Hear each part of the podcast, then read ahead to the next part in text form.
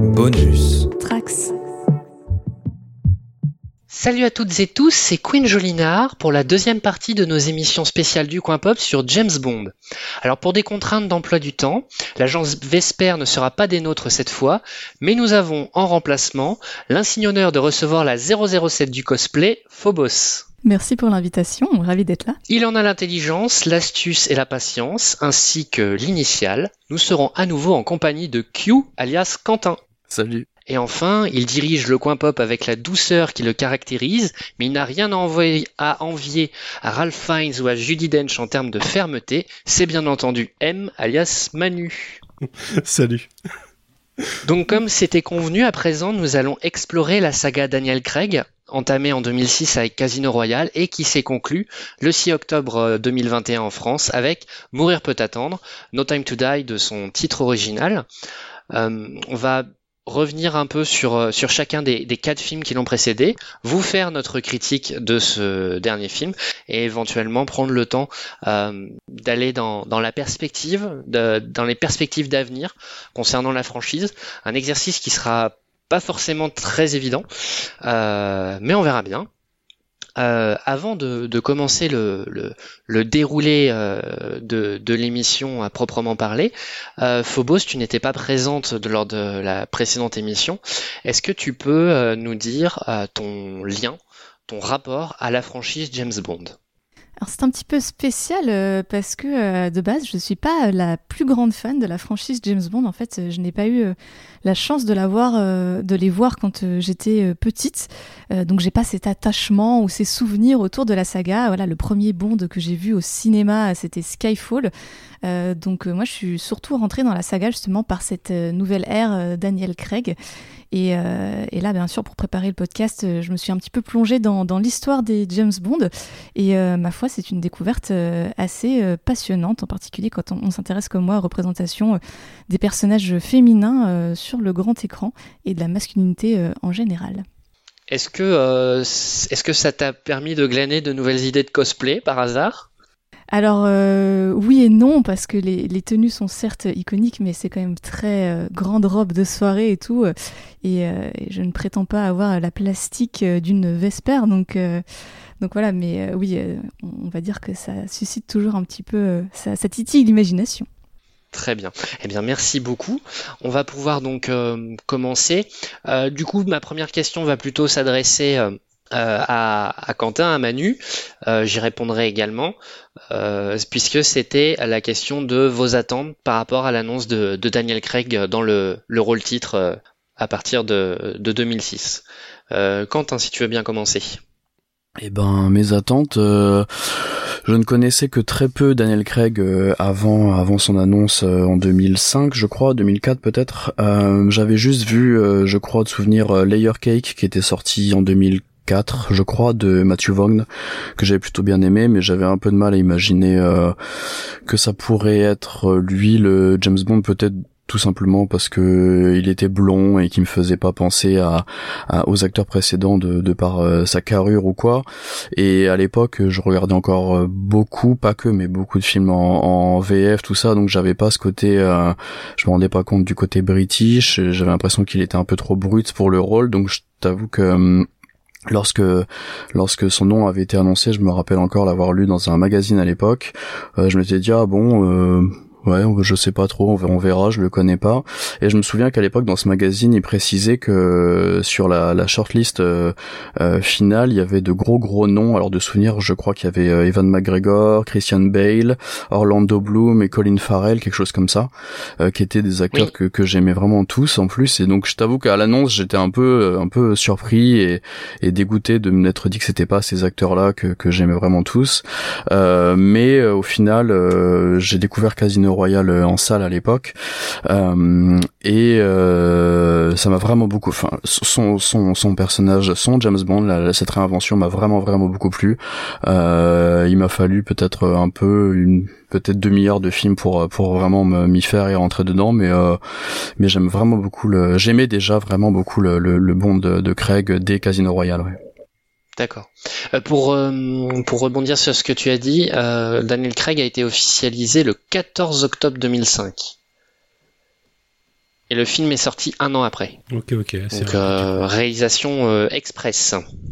Manu, du coup, toi, quel était ton, ton ressenti par rapport à cette annonce? Bah écoute, moi, bah, c'est particulier. Je vous avais dit la dernière fois que j'avais pas forcément un grand attachement à la saga. Moi, je l'ai vécu à travers la télévision à la base, puis en DVD, et du coup, toute la période Brosnan, j'y apporte pas spécialement d'attachement parce que l'ayant découvert euh, sur le tard, euh, je suis un peu passé à côté de ce qu'aurait pu être l'attrait euh, au moment de la sortie, quoi. Et je trouve le dernier ridicule en plus. Donc j'avais pas, pas d'attente particulière en fait sur l'acteur. je m'en foutais un peu. Je sais que James Bond, bah, il change d'acteur et puis voilà j'ai pas j'ai pas le jugement euh, permanent.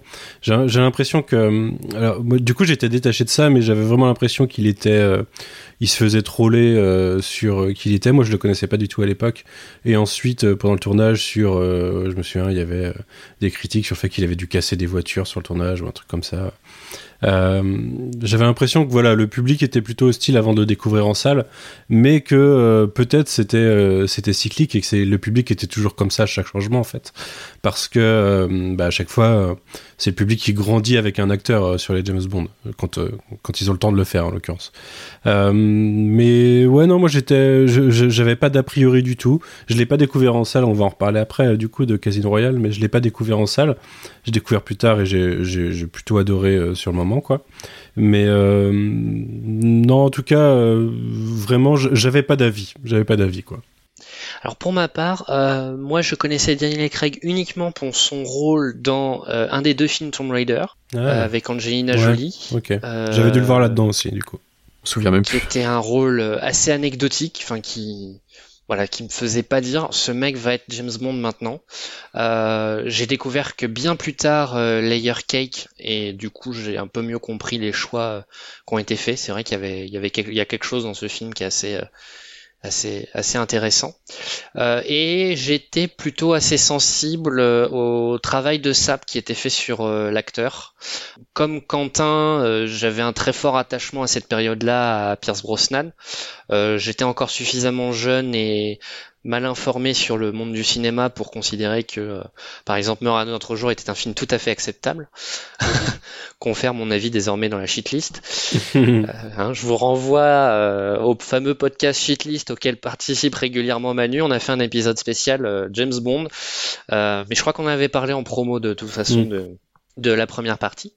Et donc, ce qui, mais ce qui a commencé à me convaincre, c'est la première bande-annonce et, euh, et la campagne promo avec les, les posters, etc. Enfin, je sentais qu'il y avait, il y avait quelque chose, quoi, qui se dégageait de ce truc. C'était, enfin, c'était nouveau, quoi. Euh, et je me rappelle aussi de, de cette, il y avait une, image promotionnelle euh, où il, avait un peu une position euh, typique de euh, de tir dans le barillet, hein, comme au début de tous les James Bond. Sauf que là, bah, il avait euh, la tronche un peu imbimée, il avait un pansement sur la main, et je me suis dit, ah, on, va vers quelque chose de, nouveau, on va vers quelque chose de beaucoup plus brut. Euh, donc, enfin voilà, ça, ça titillait vraiment mon, mon, mon intérêt et, euh, et le film est sorti. Mr. Bond. James Bond.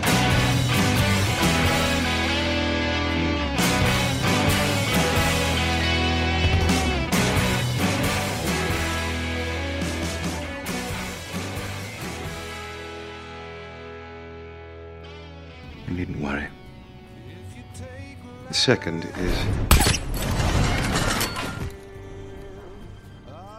Yes. Considerably. I knew it was too early to promote you. Well, I understand double O's have a very short life expectancy. So your mistake will be short lived. Well, I'm sorry. That last hand nearly killed me. Now the whole world's gonna know that you don't scratch your fucking balls. If you do need time. Why should I need more time? Job's done. The bitch is dead.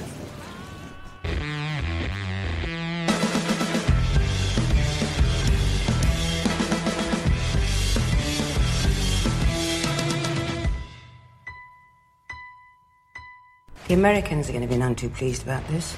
I promised them the sheaf, and they got the sheaf. They got his body. If they'd wanted his soul, they should have made a deal with a priest. Can I offer an opinion? I really think you people should find a better place to meet. Those orders include my friend Mathis. I'm sorry, I don't know who you are. You see that? Gone such a short time, already forgotten. Uh, you're just saying that to hurt me. I answered your questions. I told you what you wanted to know about Quantum. Yes, you did. And your friends would know that, so they're probably looking for you. But the good news is, you're in the middle of a desert.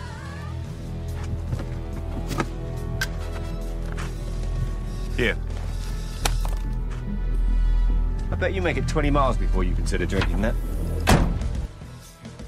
Corinna suggest you leave now. You contact your people and you tell them to check their seals. They have a leak.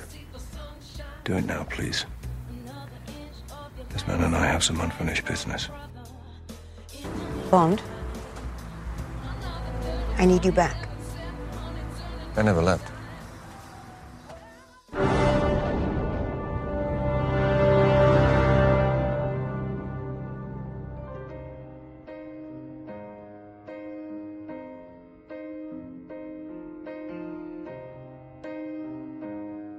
Gun and a radio.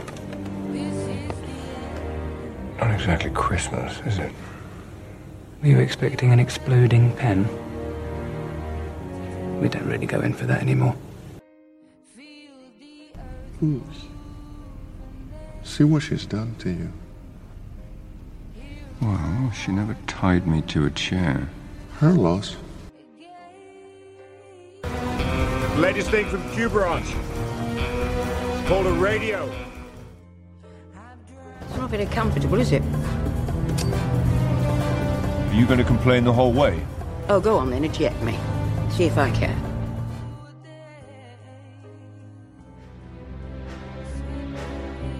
Are you ready to get back to work? With pleasure, M. With pleasure.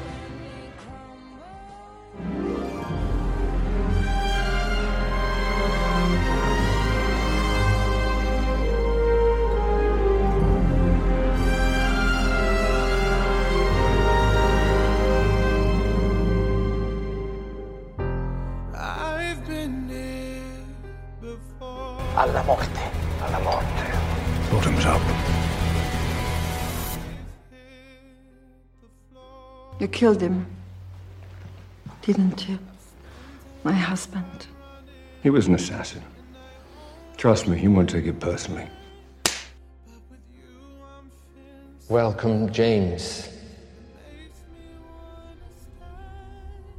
It's been a long time. But finally, here we are. What took you so long?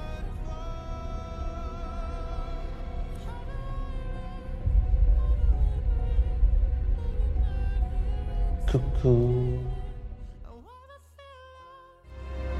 You know, I think you're wrong. I am. We always have a choice. I'll drink to that. Finish it.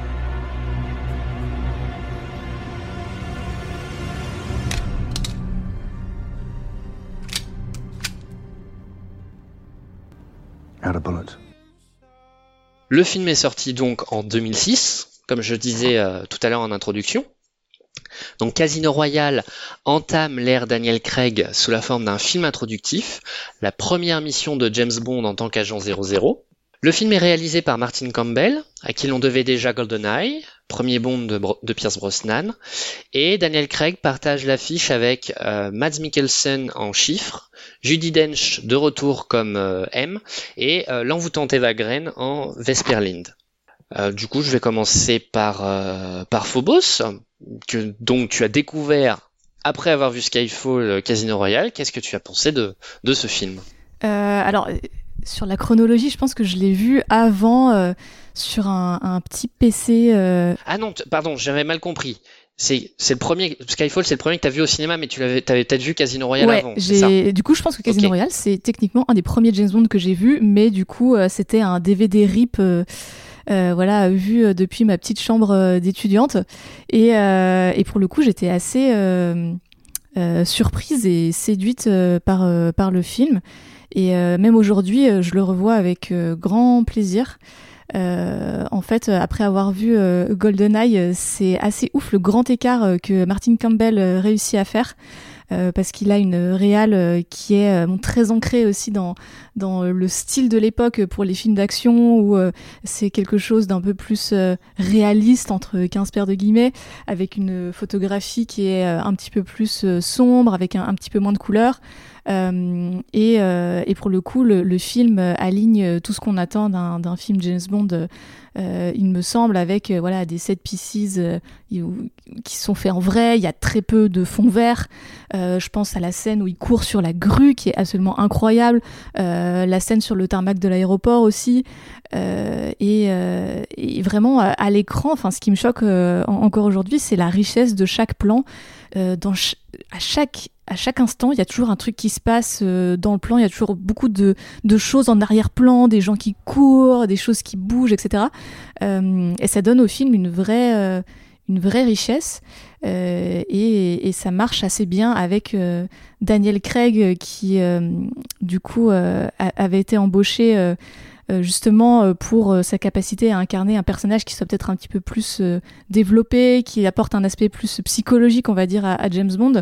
D'ailleurs, à ce sujet, le documentaire Being James Bond, qui vient de sortir, qui est dispo sur Apple TV, revient sur toute l'ère Daniel Craig avec des interviews justement de Daniel Craig et, de la famille qui produit les James Bond, qui est hyper intéressant là-dessus. et, et c'est un James Bond qui est à la fois que j'ai trouvé à la fois justement euh, touchant, notamment dans sa, dans sa relation avec Vesper, bien sûr, euh, et qui brise un petit peu l'image de gentleman qu'on a euh, du James Bond habituel qui est dans son petit costume et tout.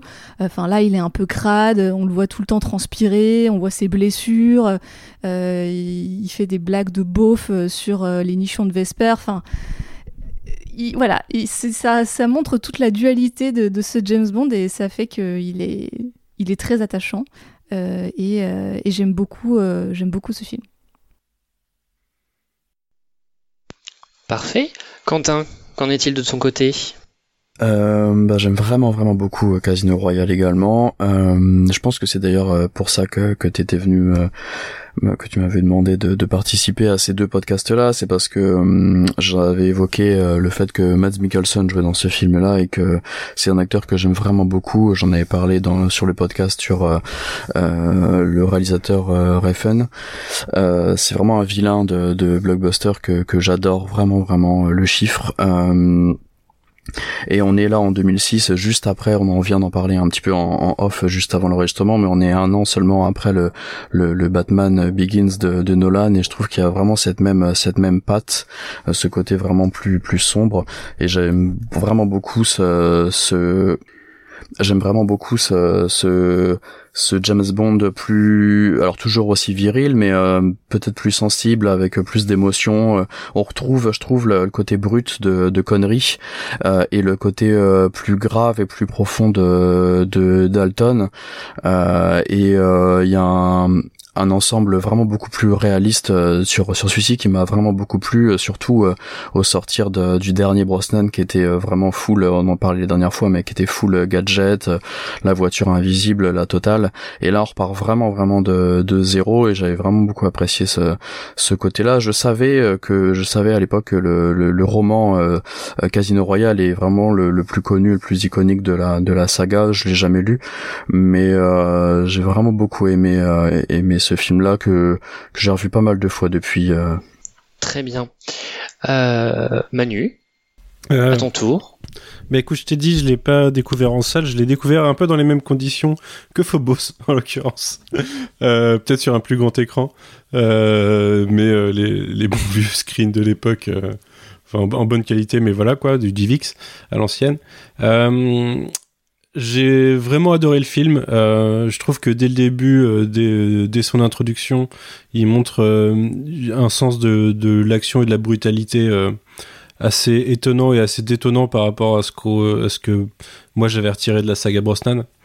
je trouve que il y, a une particularité dans les James Bond qui est, qui est très maîtrisée dans les Craig et ça s'introduit des Casino Royale, c'est le côté laconique du film puisqu'on a beaucoup de James Bond euh, tout seul qui du coup bah, ne se parle pas lui-même. Euh, donc on a des voilà on a des films qui euh, qui sont très laconiques, très posés, mais avec une action et enfin une action beaucoup plus intéressante qu'avant. Moi je enfin je crois qu'après après la scène d'intro avec ces deux meurtres on a la scène de la poursuite euh, avec la grue et euh, à travers les immeubles euh, que que je me suis rematé régulièrement, même en dehors de, de revisionner le film parce que j'aime beaucoup cette, beaucoup cette scène. ouais. Daniel Craig, beaucoup de charisme déjà, dans tous les sens du terme charisme que vous pourrez interpréter. Hein. je pourrais dire la même chose d'Eva Green. les deux illuminent le film. Ils ont une alchimie que je trouve vraiment assez incroyable. Euh, ça, ça c'est vraiment les débuts de James Bond en fait le, le, personnage en construction puisqu'on le voit ne serait-ce qu'à travers sa, sa façon de s'habiller qui va lui venir de Vesper euh, son, son comportement euh, en, en général de, de jeune de jeune agent 00 en fait euh, en, fait que ça, rend le film intéressant parce qu'on a voilà ça fait l'origin story de James Bond euh, en mode euh, en mode début des années 2000 et alors je suis toujours moi ça me retourne le cerveau de me dire que cinq ans plus tard Martin Campbell sortira Green Lantern. Mais je, je, sais pas j'arrive pas à comprendre parce que c'est vraiment deux films à l'exact opposé sur mon spectre d'appréciation cinématographique. Mais que dire de plus? Ouais, en plus, euh, Mads Mikkelsen, bah voilà, euh, enfin. Vous connaissez euh, peut-être pas autant que pour Quentin mon amour pour l'acteur, mais il, est, il est très présent. Et il fait un des meilleurs méchants James Bond qu'on aura l'occasion d'avoir en fait. Je pense que même après, on en a, on en a quelques-uns assez iconiques dans la saga Craig, mais le chiffre, ça restera pour moi celui qui marque vraiment la, la saga, la saga de, de ces cinq films. Très bien. Alors, pour ma part, euh, Casino Royale, ça a été euh, une baffe, une claque monumentale. Euh, avant, avant de le voir, j'avais bien entendu vu au moins deux fois chacun des précédents films. Et, euh, et donc je suis allé euh, plutôt euh, impatiente euh, à la séance. Alors en plus, pour l'anecdote, ceux qui ont écouté la première partie, celles et ceux qui ont écouté la première partie le savent, la saga James Bond est très liée aussi à ma relation avec mon père. c'est pour l'anecdote, c'est qu'on le, le, jour dont, de, dont on y est allé, c'était le jour du marathon à La Rochelle. Donc il fallait qu'on traverse toute la ville à vélo euh, et traverser notamment les passages du marathon en espérant pas être trop retardé. Et on y était allé aussi avec un, ami de la famille et je me rappellerai toujours de sa réflexion à la sortie du film qui était s'il n'y avait pas les téléphones portables, ce film ne tiendrait pas. je vous laisse vous refaire le scénario du film. Euh, refaites-vous le scénario du film. S'il n'y avait pas de téléphone, s'il y a pas de téléphone ouais, bah portable, déjà y a pas de la fin de Vesper, euh, c'est sûr. Euh... Euh, ouais, ouais, en effet, il y a quelques trucs, ouais. sûrement, ouais. ouais, ouais. Peut-être que James Bond meurt déjà avec son poison. Et puis au tout début, c'est un truc avec un téléphone portable qui récupère sur le. Voilà. Ouais. Bah, il récupère le téléphone portable avec le message ellipsis. J'avais oublié, mais ouais. Donc, euh, donc, euh, alors, en plus, euh, j'en ai rediscuté avec lui euh, il y a pas très longtemps parce qu'il sont, il est venu chez mes parents pour un week-end et je, lui ai dit que sur le moment, j'avais très mal pris cette réflexion parce qu'on était justement à l'époque où tous les jeunes ont un téléphone portable, ont un téléphone vissé dans leurs mains et je l'avais pris pour une attaque pour les gens de ma génération. fin de la parenthèse, fin de l'anecdote. Euh, du coup, ouais, ce, film c'était vraiment une claque. Je crois que c'était la première œuvre iconoclaste que je voyais. Et pour le coup, je trouvais qu'elle était euh, parfaite. Euh, j'aime bien qu'on quitte à, enfin, c'est plus juste une modernisation. Il y a vraiment un côté iconoclaste. Ça, ça va, c'est des petits détails. Par exemple, c'est le fait qu'il s'introduise chez M. euh, complètement désinvolture par rapport à ça, ou alors sa réplique de euh, le du euh, il demande à vodka martini, le serveur lui demande au shaker à la mhm. cuillère, et lui qui répond qu'est-ce que j'en ai à foutre. Alors j'ai plus facilement la VF en tête du coup. Et enfin tout ça, la scène de torture bien entendu, mais jamais j'aurais imaginé voir ça dans un dans un film James Bond.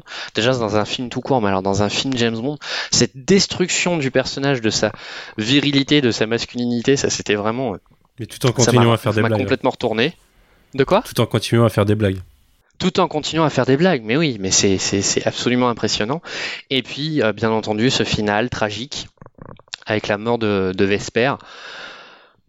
Voilà, c'est et, on, arrive avec ce film-là et euh, et j'en étais, mais j'étais vraiment conquise et, euh, et euh, j'ai réussi à récupérer le disque de la BO que j'ai écouté en boucle après. Parce que très bon générique d'ailleurs. Bah tout, toute la musique. Franchement, la, la, musique, elle est parfaite. Je, je, crois que je parlerai des musiques des films James Bond, enfin des films de l'art Craig un peu plus tard. mais là, vraiment, le, le, le score de, de Casino Royale il est, il est, vraiment très bon. Euh, on parlera de celui de Skyfall, euh, qui pour moi un cran au-dessus. Euh, et enfin voilà, il y avait tout. Il manquait juste, évidemment, la séquence du barillet. Mais bon, c'est le premier film, c'est le film introductif, c'est peut-être normal quelque part? Et puis le James Bond thème qui arrive en, fin de film, de façon très appropriée, avec le bon James Bond. Enfin voilà, c'était sur le moment, c'était une copie parfaite pour moi. Et euh, ce que je trouve euh, très intéressant avec euh, déjà des Casino Royale, c'est que ça va être le déjà le, un film qui va être beaucoup plus centré sur le, le personnage et son histoire et ses émotions, quelque chose qu'on avait pas du tout avant Brosnan et qu'on commençait à voir chez Brosnan parce que de mémoire euh, je m'étais fait la réflexion quand j'avais revu les, les, films il y a quelques années euh, chez Brosnan on avait déjà un peu ce côté personnel euh, qui, qui, qui, touche vraiment euh, James euh, avec pour le premier film un ancien collègue et ami. Pour le deuxième c'était une de ses ex qui était mariée au vilain. Sur le troisième il tombait amoureux de la de, de, de, de, de la vilaine. Et pour le quatrième c'était euh, parce que c'était un peu plus personnel parce que c'était contre une voilà une taupe euh, une taupe du du, du MI6 euh, mais on retrouve tout ce côté plus euh, ouais plus attaché au, au personnage même euh, et carrément plus développé chez Craig que, que chez Brosnan. Et il y a aussi cette relation qu'il a avec ce qu'on n'en a pas, pas, forcément parlé encore mais cette relation qu'il a avec avec M qui va être encore plus qui, qui commençait déjà à apparaître chez Brosnan mais qui va être encore vraiment beaucoup plus développé sur Casino Royale Quantum of Solace et surtout Sky Skyfall bien évidemment. Et euh, ça je trouve ça vraiment vraiment chouette et intéressant de, souligner ça quand même parce que Craig c'est vraiment le James Bond sur lequel euh, alors du coup c'est un peu le, point fort et le point faible. On en reparlera tout à l'heure sur euh, Spectre et, le dernier je trouve mais c'est le l'acteur sur lequel les films se reposent le plus sur sur le personnage sur le côté personnel en fait émotionnel. Et d'ailleurs, Daniel Craig s'est beaucoup investi en fait hein, dans les films. Euh, on, l'apprend euh, notamment euh, dans le documentaire que je citais. dès Casino Royal, en fait, il suggère des idées de mise en scène. Par exemple, c'est lui qui a, a demandé à ce que les personnages gardent leurs vêtements quand Vesper et lui sont sous la douche juste après que Vesper a été traumatisée par le meurtre qu'elle venait de le voir commettre. et, dès le film, du coup, enfin ce premier film pour lui, effectivement, il s'implique beaucoup dans euh, dans, dans, la prod, un petit peu dans, dans même dans l'écriture du perso. Euh, et, et c'est tout à son honneur euh, parce que justement, vous en parliez, il a pourtant été beaucoup, beaucoup décrié euh, au départ euh, quand, quand il avait été annoncé. Bah, il, a, il devait faire ses preuves et à mon goût, il l'a fait de, de, très fort belle manière. Il y a un truc que, dont j'ai pas parlé, c'est que, que j'aime beaucoup dans ce film, ça sera ça marquera probablement d'ailleurs l'air Craig euh, plus que les autres. C'est le traitement des personnages secondaires. Euh, j'aime beaucoup euh, Jeffrey White en Felix Leiter.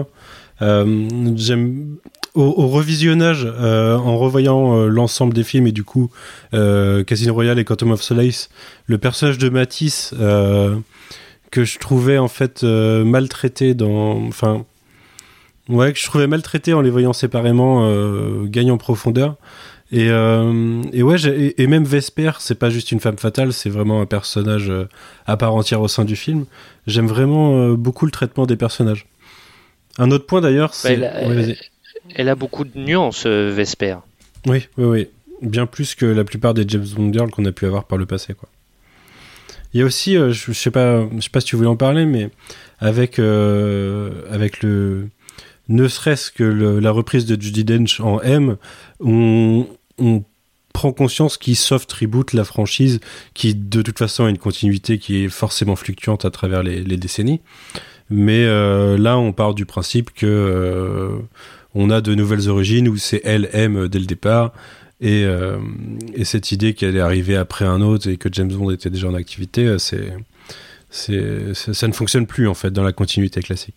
Oui, mais en fait, ça, ça choque pas. Enfin, moi, ça m'a jamais vraiment euh, perturbé, en fait. Moi non plus, moi non plus. Parce que, parce que euh, le, personnage est complètement euh, incarné avec une, vraie personnalité euh, qui va bien au-delà de tout ce qu'elle avait développé dans les quatre films précédents. Enfin, il y a, vraiment.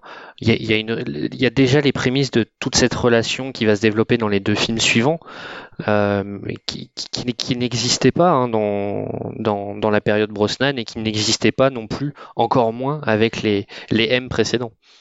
Ce qui est intéressant d'ailleurs, c'est que chez les Brosnan, Judi Dench un- un- ça incarne le renouveau de la franchise, alors que euh, dans le dans l'ère Craig, elle incarne euh, le passé, quoi. Enfin, elle incarne la, Oui, l'ancien le- temps, voilà, oui, l'ancien temps et le, le système en place. Ce que je trouve Oui. intéressant du coup dans la transition. Oui, euh, c'est d'autant plus ironique quand on voit ce qui se passe dans Skyfall. Oui. Le mec a réalisé Green Lantern, je comprends toujours pas.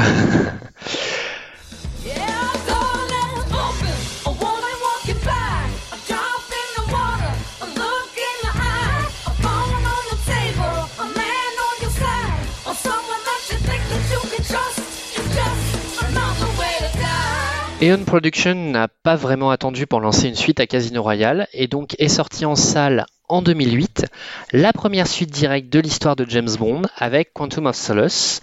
Réalisé cette fois par Martin Foster, le casting est complété par Mathieu Amalric en Dominic Green et Olga Kurylenko en Camille. Évidemment, Judi Dench est toujours euh, de la partie.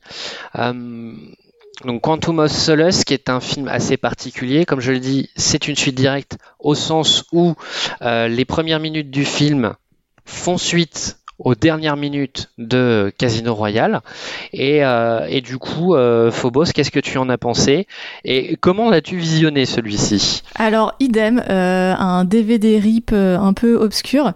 Pour le coup, sur le moment, j'en ai pas pensé grand-chose. Et là, en le revoyant, euh, je, lui vois euh, beaucoup de défauts et quelques qualités quand même, euh, mais quand même beaucoup de défauts. Après, il faut dire que le film n'a pas du tout été aidé par sa production, puisque il est parti en tournage sans avoir de vrai scénario bouclé, notamment dû à une grève des scénaristes à Hollywood à l'époque. Et donc, bah, ça, ça posait quand même euh, un peu problème et ça se voit. Euh, Daniel Craig s'est d'ailleurs essayé un petit peu euh, à l'écriture, euh, mais il le reconnaît lui-même. euh, le résultat est pas vraiment à la hauteur. Euh, et en fait, je trouve que le, le film cumule plusieurs défauts. Euh, et ça commence dès la scène d'ouverture où on se rend compte que le montage est absolument illisible. Euh, c'est genre euh, la scène du grillage dans Taken en trois fois pire. Et c'est dommage parce que ben parce qu'il y a des vrais set pieces encore une fois d'action qui, qui ont l'air incroyables et qui sont d'ailleurs plus intéressants à regarder dans les making-of que dans le film lui-même, ce qui pose quand même un peu problème. Et même si on comprend ce qu'il a voulu montrer avec cette shaky cam qui est censée symboliser un peu l'instabilité de James Bond, euh, qui certes euh, est un 07 un petit peu plus expérimenté dans celui-là, mais euh, qui est quand même très touché par la mort de Vesper. Euh, ben, du coup, je trouve que le, résultat est, quand même pas vraiment euh, à, la hauteur. Euh, Il y a aussi des petits problèmes, ben, notamment le fait que Olga Kurilenko, qui est à la base franco-ukrainienne, donc très blanche, se retrouve à être en brown face pour jouer une bolivienne. Voilà, il y a quand même deux trois soucis un peu éthiques, on va dire aussi là-dedans. D'ailleurs, je trouve que globalement les, persos féminins sont, sont pas ouf dans celui-là, même s'ils sont moins pires que dans Skyfall, ce qu'il faut quand même souligner. Euh, et, euh, et, du coup, ouais, c'est un film qui est un peu qui est un peu bizarre parce que encore une fois euh, c'est intéressant de voir ce James Bond qui est, qui est dépressif qui est, qui est très froid qui est hyper blasé de tout dans le film genre il passe son temps à, balancer euh, il balance son portail il balance son oreillette euh, il, tue des mecs euh, de manière hyper froide. Et du coup c'est quelque chose qu'on voit pas forcément dans les précédents James Bond parce que Brosnan il était quand même assez charmeur assez assez presque joueur en fait. Même quand il dégomme des types tu vois il a toujours une petite punchline un peu rigolote et tout. Là non pas vraiment. C'est hyper c'est hyper sérieux un, peu un peu gloomy alors pour pour par mesure de comparaison euh, du coup, je sais pas si tu l'as vu, euh, mais euh, là, la façon dont tu as décrit, ça m'a fait penser à Permis de tuer, où euh, Bond est, là aussi dans une quête de vengeance, euh, et c'est en plus le, euh, probablement le Bond le plus violent, avec des morts particulièrement graphiques. donc, je sais pas si tu l'as vu, Phobos. non, je crois pas que je l'ai vu. C'est le deuxième de Timothy Dalton. D'accord, ouais, non, je, je, ne l'ai pas vu. Euh, mais là, effectivement, enfin, d'ailleurs, il n'y a pas de. C'est marrant, dans cette ère Craig, il n'y a pas de mort un petit peu euh, débile, genre, tu sais, où les mecs ils passent au broyeur et tout, qui avait quand même vachement dans les précédents James Bond. Mais au contraire, c'est très. Euh, très viscéral quoi genre euh, c'est du corps à corps un peu crâle avec un couteau ou quoi enfin et, et c'est intéressant quand même à voir, euh, même si euh, ça, ça cache pas, euh, je trouve, la, faiblesse du scénario de manière globale, quoi. Et, et, on a quand même ce délicieux Mathieu Amalric en industriel véreux qui a quand même, d'après ses dires, basé son jeu sur Nicolas Sarkozy.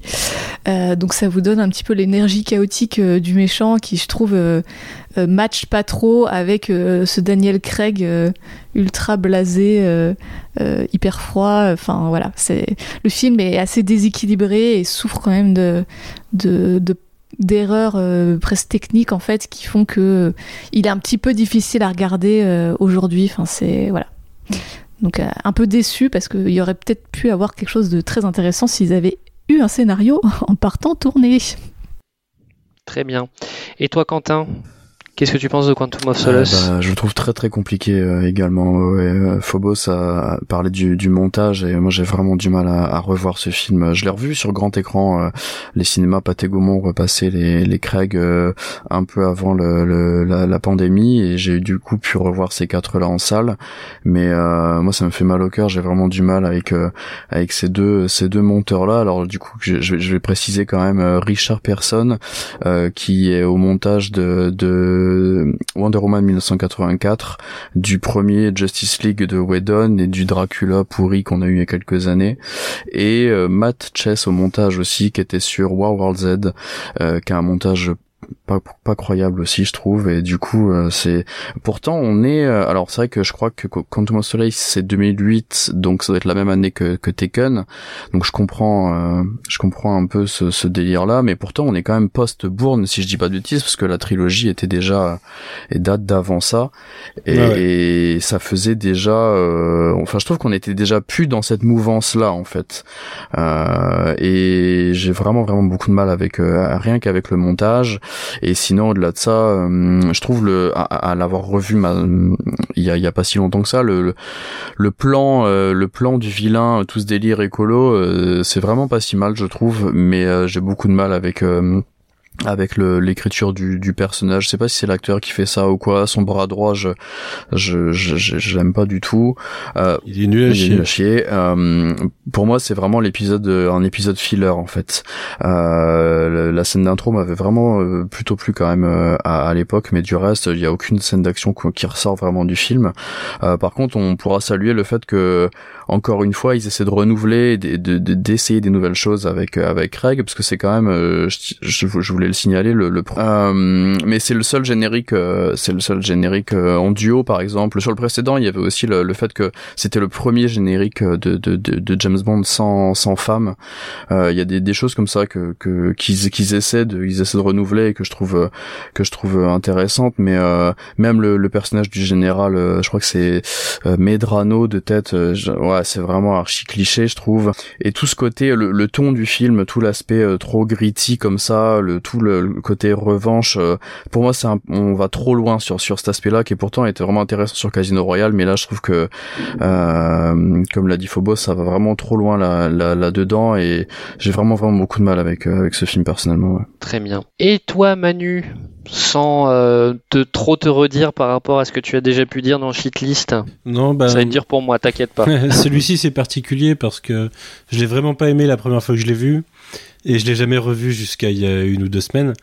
Et euh, je l'ai bien plus aimé au, second visionnage et j'ai revu Spectre pour la première fois avant-hier, c'était le cas aussi. Euh, en fait, je pense qu'il partage un truc avec Spectre, c'est que les deux euh, s'apprécient plus dans un visionnage en continu de la saga. en fait, leur, leur point fort se base sur la continuité, leur point faible, c'est de ne pas être des films en eux-mêmes intéressants. il a un un défaut, euh, malgré lui, je pense aussi, c'est euh, ce plot de, du vol de l'eau, en l'occurrence, euh, qui est presque un peu trop en avance sur son temps. Ça serait, je trouve, je pense que ça serait plus percutant aujourd'hui, probablement. avec d'ailleurs, enfin, politiquement, ça se passe en Bolivie, ça se base sur un plot de la vie réelle. Donc, c'est assez marrant d'être parti là-dessus. quand t'as pas de scénariste, t'écris la réalité, pourquoi pas. Mais euh, que dire de plus? Euh, Il a un autre truc avec Spectre, et pour moi, c'est un des gros défauts de la saga.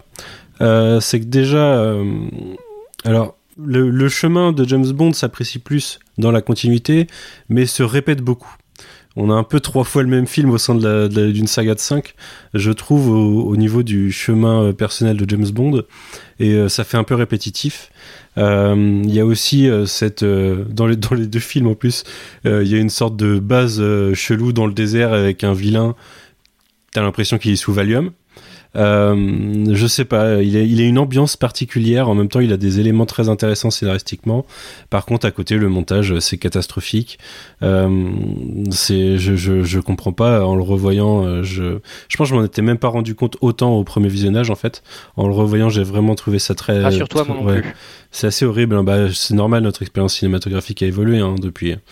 Euh... Mais mon père me disait qu'il avait rien compris des deux premières scènes. Ouais. Bah, la course poursuite en bagnole et la course poursuite euh, euh, dans les, sur les toits de Sienne. Moi, j'avais plutôt, plutôt, plutôt réussi à suivre, mais c'est vrai que c'est au, au second visionnage que dû arriver euh, dans l'année qui suit, hein, grâce au DVD, où là j'ai compris ce que mon père voulait dire. Hmm.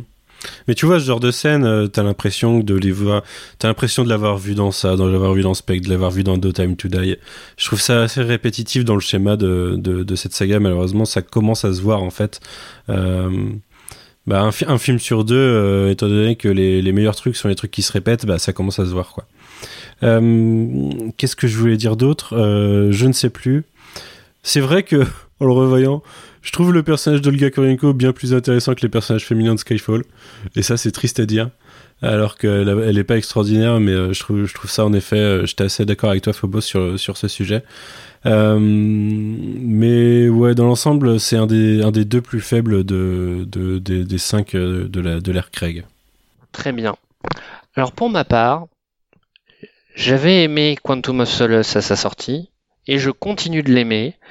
Et je, je, crois que plus ça va, plus j'aime ses qualités et plus j'arrive à faire abstraction de ses défauts, même si je les vois de plus en plus. C'est, je, je, je, m'efforce de ne plus les voir pour, après, pour en apprécier toutes ses qualités et je suis parfaitement d'accord avec ta lecture qui est que euh, on l'apprécie bien que quand on le voit dans les, la foulée de Casino Royale. D'ailleurs, tu disais que c'était euh, la première euh, suite, euh, enfin la première fois que ça s'enchaînait, ça aurait dû être le cas après au service secret de Sa Majesté, avec euh, avec un enchaînement globalement similaire, une histoire de vengeance de la mort de de, de l'être aimé quoi. Tout à fait, tout à fait. Euh, bon, après, c'est plus ou moins une suite, le début de, des Diamants sont éternels, mais il y a un côté déconnecté, il euh, y, a, y, a, un manque d'enjeu qui rend la chose moins claire. Quoi. Mais ça aurait pu. Euh, non, là vraiment, euh, on peut difficilement faire plus suite que ça, quoi. C'est limite, c'est, on croirait. C'était l'époque des, Seigneurs des Anneaux, hein, où les films se suivaient. euh, enfin, les films et l'histoire était coupée en trois parties. C'était presque ça là pour le coup. Euh, donc voilà, Quantum of Solace, euh, un film que j'avais apprécié dès sa sortie, que que je continue d'apprécier, que je continue de défendre. Je pense, enfin, je trouve que ces quelques qualités le sauvent. Et ces quelques qualités, c'est principalement ses personnages et ce qu'ils disent de James Bond. Donc pas que James Bond en lui-même, mais tous les personnages qui gravitent autour de lui. Euh, M particulièrement, bien entendu. Euh, Camille, qui est sous-développée, mais qui aide James Bond à, parfaire son deuil. Euh, Félix un peu, le rapport avec, avec Félix qui reste, qui est, qui est assez ambigu tout le long du film. Euh, voilà. Et puis Matisse, voilà, c'est surtout ça que j'allais dire, Matisse. Euh, le dialogue dans l'avion, c'est le dialogue dans l'avion et les derniers mots de Matisse, c'est rien que ça suffise quelque part dans, dans un, dans un petit coin de mon esprit à sauver le film en fait. Tu vois, ça, ça s'apprécie vraiment après avoir vu euh, directement Casino Royale avant, quoi. bien sûr, tout à fait, tout à fait, tout à fait. Et bien sûr, la- la- la- l'épilogue du film qui, euh, qui permet de conclure le, deuil quelque part, même si, bon, euh, les films suivants nous ont fait, font un peu dire le contraire. Euh, le deuil est fait pour moi avec les avec l'épilogue et les et ce qu'il ce qu'il échange ce que Bond échange avec euh, avec M.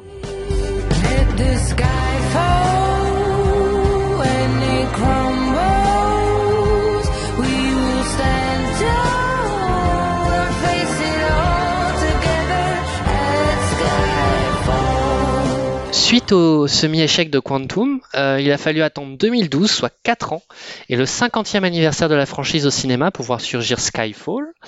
Donc le réalisateur est cette fois-ci Sam Mendes, l'antagoniste est incarné par Javier Bardem, et on peut citer également trois ajouts notables, avec Naomi Harris, Ralph Fiennes et Ben Whishaw, dans les rôles respectifs de Moneypenny, Mallory et Q. Et donc, Phobos, peux-tu nous dire ce que tu as ressenti lors de ton premier visionnage d'un James Bond au cinéma? Et pas n'importe lequel. Et pas n'importe lequel, effectivement, euh, j'ai été gâtée euh, parce que voilà, vu que c'est le film des 50 ans, euh, eh ben ils ont essayé de mettre tous les trucs James Bond dedans. Donc j'ai découvert beaucoup beaucoup de choses sur, le grand écran.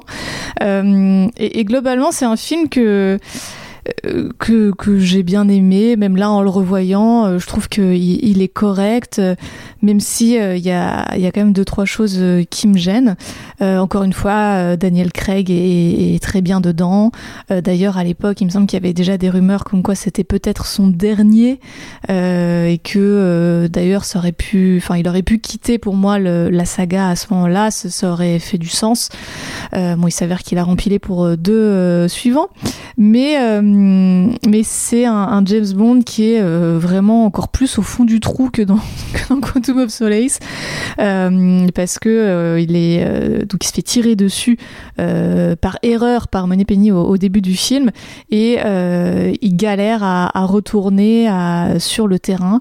Il réussit pas ses tests. Il y a beaucoup d'insistance sur le fait que oh là là quand même James Bond tu es très vieux, surtout comparé par exemple ben, à ce nouveau personnage de Q qui est un petit jeune dont James Bond dit qu'il a encore de l'acné. Donc c'est pour dire. Euh, et euh, voilà, on voit euh, ce James Bond qui est euh, qui est un peu addict en plus. Il y a des sous-entendus comme quoi il est alcoolique, si je me souviens bien.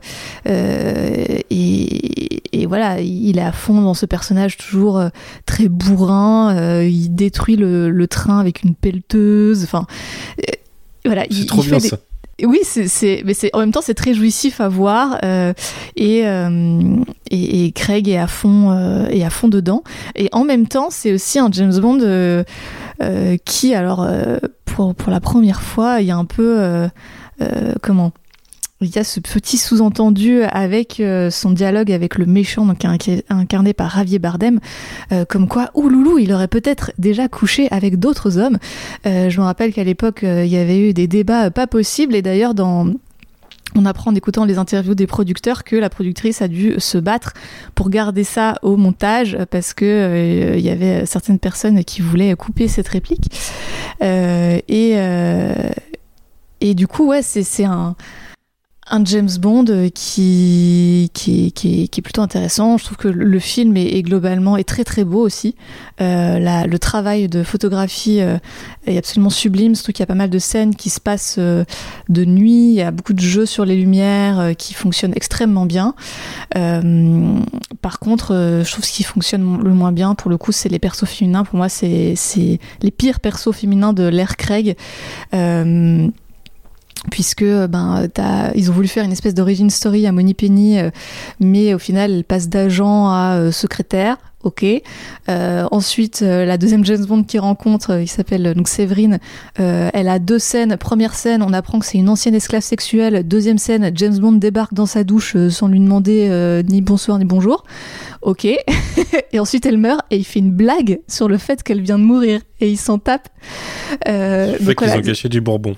Ouais, je, je m'en suis pas remise de cette blague. J'étais là, mais attends, il vient vraiment de faire une blague comme quoi ils ont gâché It's a waste of good scotch, je sais pas quoi, je crois que c'est ça sa réplique en anglais. Et c'est là, genre, mais quoi? Non, c'est pas possible.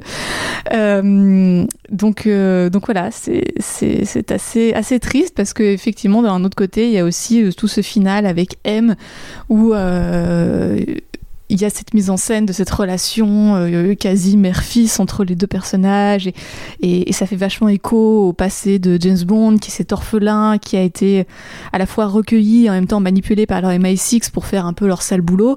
Donc il y a toute cette ambiguïté autour de sa relation avec M euh, qui, qui, est aussi très intéressante et, voilà et la scène est quand même assez, assez touchante c'est, la fin de ce personnage. Voilà l'actrice ça faisait quand même du coup euh, presque une vingtaine d'années je pense qu'elle au 15 ans que non 20 ans qu'elle incarnait euh, M euh, à, à l'écran donc euh, donc voilà il y a, 95, donc 17 Ouais, ans. c'est ça. Euh, donc c'est c'est c'est assez fort en même temps.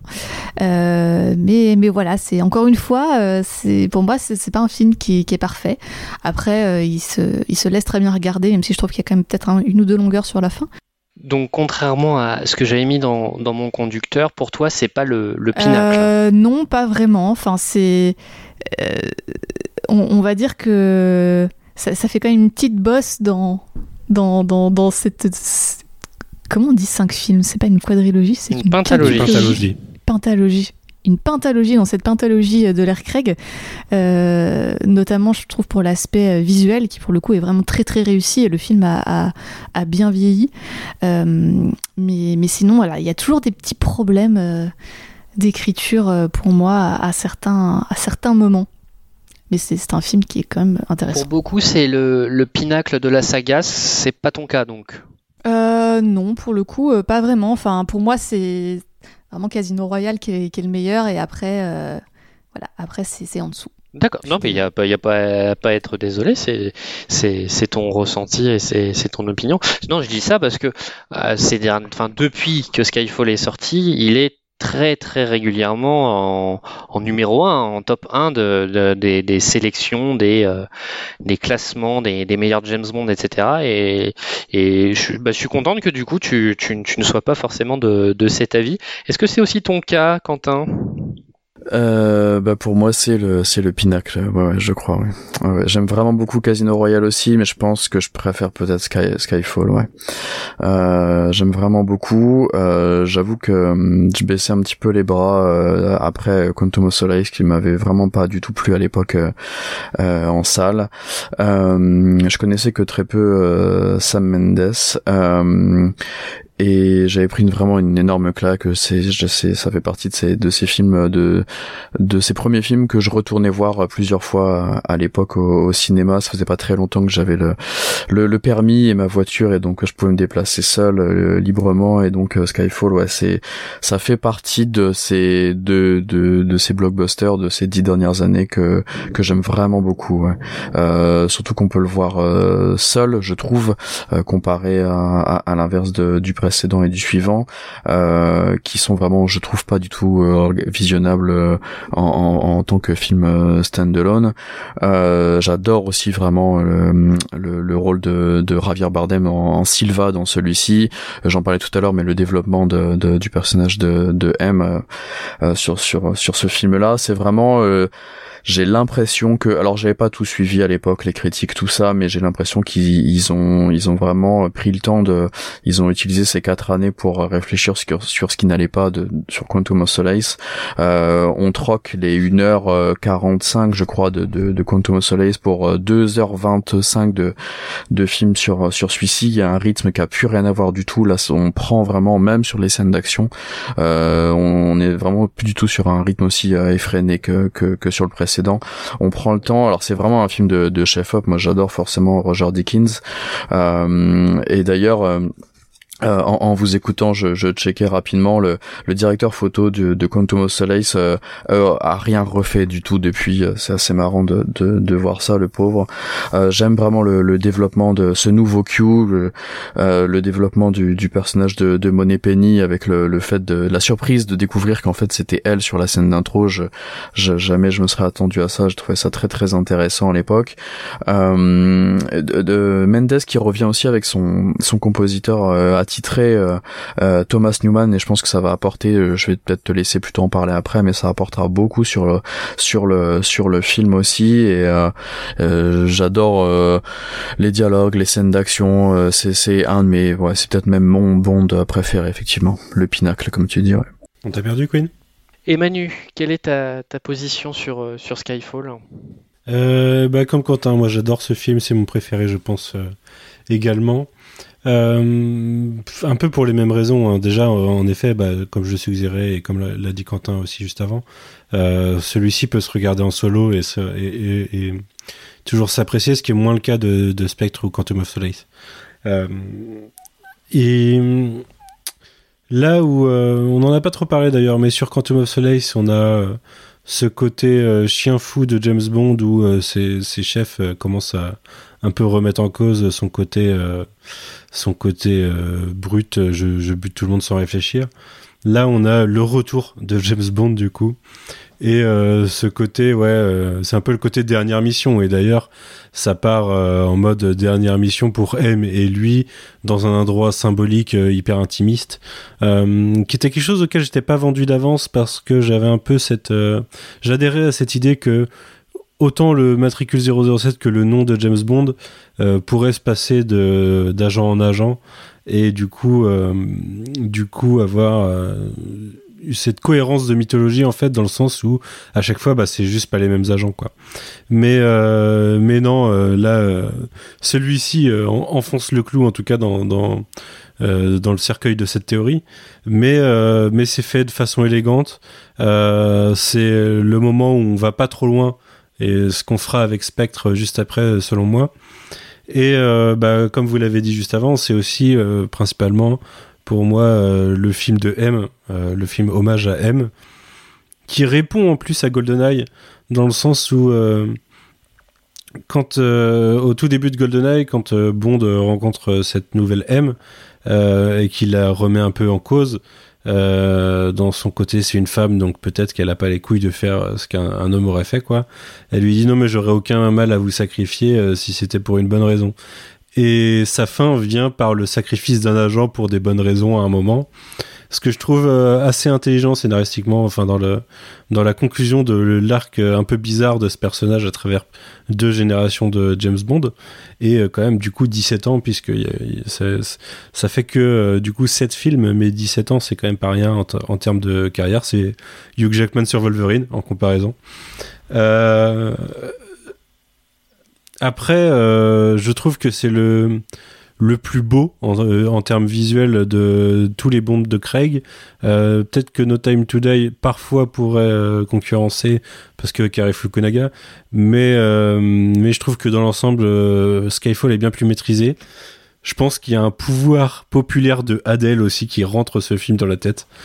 c'est un des thèmes, c'est un des thèmes quand même les plus les plus classiques, c'est le thème de Bond que je réécoute le plus souvent en fait, parce que j'adore cette chanson. Euh, euh, que dire de plus? Ouais, pour moi c'est le pinacle de la saga, Euh, de la saga dans son ensemble, hein, au-delà, au-delà même de la saga Craig. Je trouve vraiment que c'est il, arri- il arrive à tout bien doser parce qu'il y a de l'hommage, il y a la voiture, il y a quelques gadgets, il y a le retour de Q, le retour de Moneypenny. Je trouve que Ralph Fiennes est très bon dans, dans ce personnage que tu apprends à découvrir avec, euh, en- avec Bond en te méfiant au début et en te rendant compte que c'est plutôt un bon bougre au final. D'ailleurs, je trouve la scène de, de l'explosion, euh, enfin de l'évasion de Silva et euh, la scène de l'audience, euh, l'audience publique euh, ou sénatoriale ou parlementaire, je sais plus, euh, avec l'attaque, euh, je trouve que c'est une des une des meilleures scènes de James Bond euh, au niveau euh, tension action. Je trouve vraiment qu'elle maîtrise son truc. On dirait un peu du Nolan d'ailleurs. Euh, on en a parlé, mais Nolan veut pas faire son James Bond, mais fait que des James Bond et, influence James Bond au final. Donc ouais, vra- vraiment le meilleur de la saga pour moi. Très bien. Je vais pas être original. C'est mon préféré également. Alors, pour l'instant, c'est mon préféré. J'ai pas encore fini de digérer No Time to Die. Ce qui vous donne déjà un premier aperçu de mon avis sur ce film. Euh, ouais, Skyfall, euh, deuxième baffe après, euh, après Casino Royale. Euh, une baffe, euh, effectivement, comme vous avez dit, euh, toutes et tous, visuelle. Ce film est d'une beauté impressionnante. Il y a des plans, des scènes qui sont absolument magnifiques. Euh, je sais que la, la, la séquence euh, euh, juste avant l'affrontement avec Patrice, euh, dans ce, ce bureau, dans ce bâtiment rempli de parois de verre, est absolument somptueuse. Super bien ça. Euh, euh, L'autre scène, effectivement, euh, la scène dont tu parlais juste avant, là, avec la, la musique Tennyson, là, c'est la scène que je garde du film. Et puis il y a toute la toute la séquence finale euh, au manoir Skyfall. Euh, là, en termes d'éclairage, en termes d'ambiance, etc., c'est absolument absolument somptueux, euh, somptueux également. Enfin, c'est un c'est un tout quoi. Skyfall, c'est c'est en fait, c'est ce qui aurait pu- pu être Quantum of Solace, en fait, selon moi. Euh, c'est ce qu'aurait dû être. C'est-à-dire que Casino Royale introduit James Bond et sa relation à M. Et le suivant, c'est déjà ce que j'aurais attendu. Avec un Q, avec une Moneypenny, euh, avec euh, enfin le retour des codes, quoi. Je suis assez d'accord que ces codes-là auraient dû arriver dans Quantum of Solace. Par contre, au niveau de l'évolution, Skyfall est plus là en, en fermeture de trilogie pour moi et de ce qu'aurait pu être la fin bah, de Craig.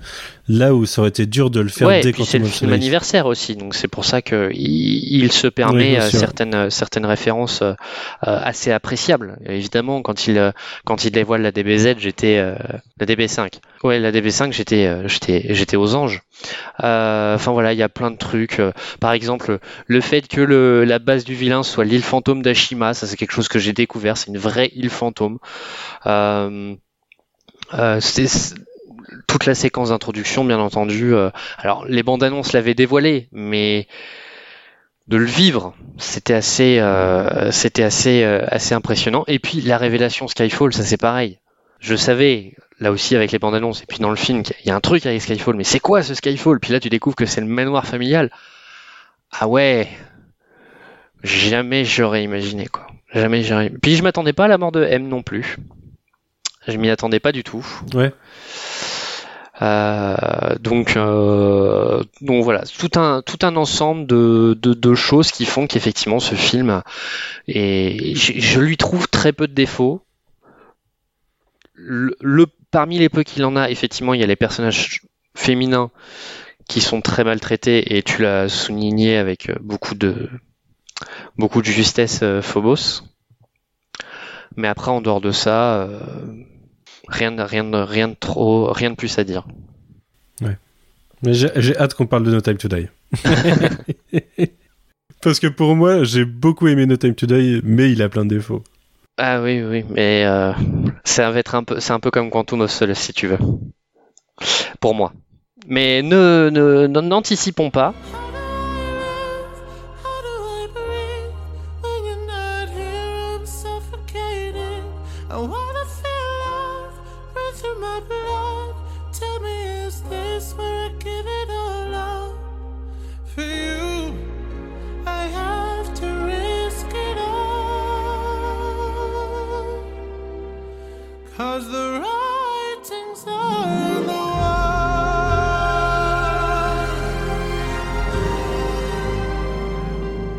Il aura fallu un peu moins d'un an à Aeon Productions pour convaincre Sam Mendes de rempiler pour un second film, Spectre, sorti en novembre 2015. Ralph Fiennes est entériné dans le rôle de M pour suivre Judi Dench. On retrouve également au casting quatre noms particuliers Christophe Valls dans le rôle d'Ernst Stavro Blofeld, Dave Bautista en homme de main répondant au sobriquet de Inks, Andrew Scott aussi du côté des antagonistes dans le rôle de C, et Léa Seydoux pour camper Madeleine Swan, le nouvel intérêt amoureux de 007. Et donc, Phobos, qu'est-ce que tu as pensé de ce film?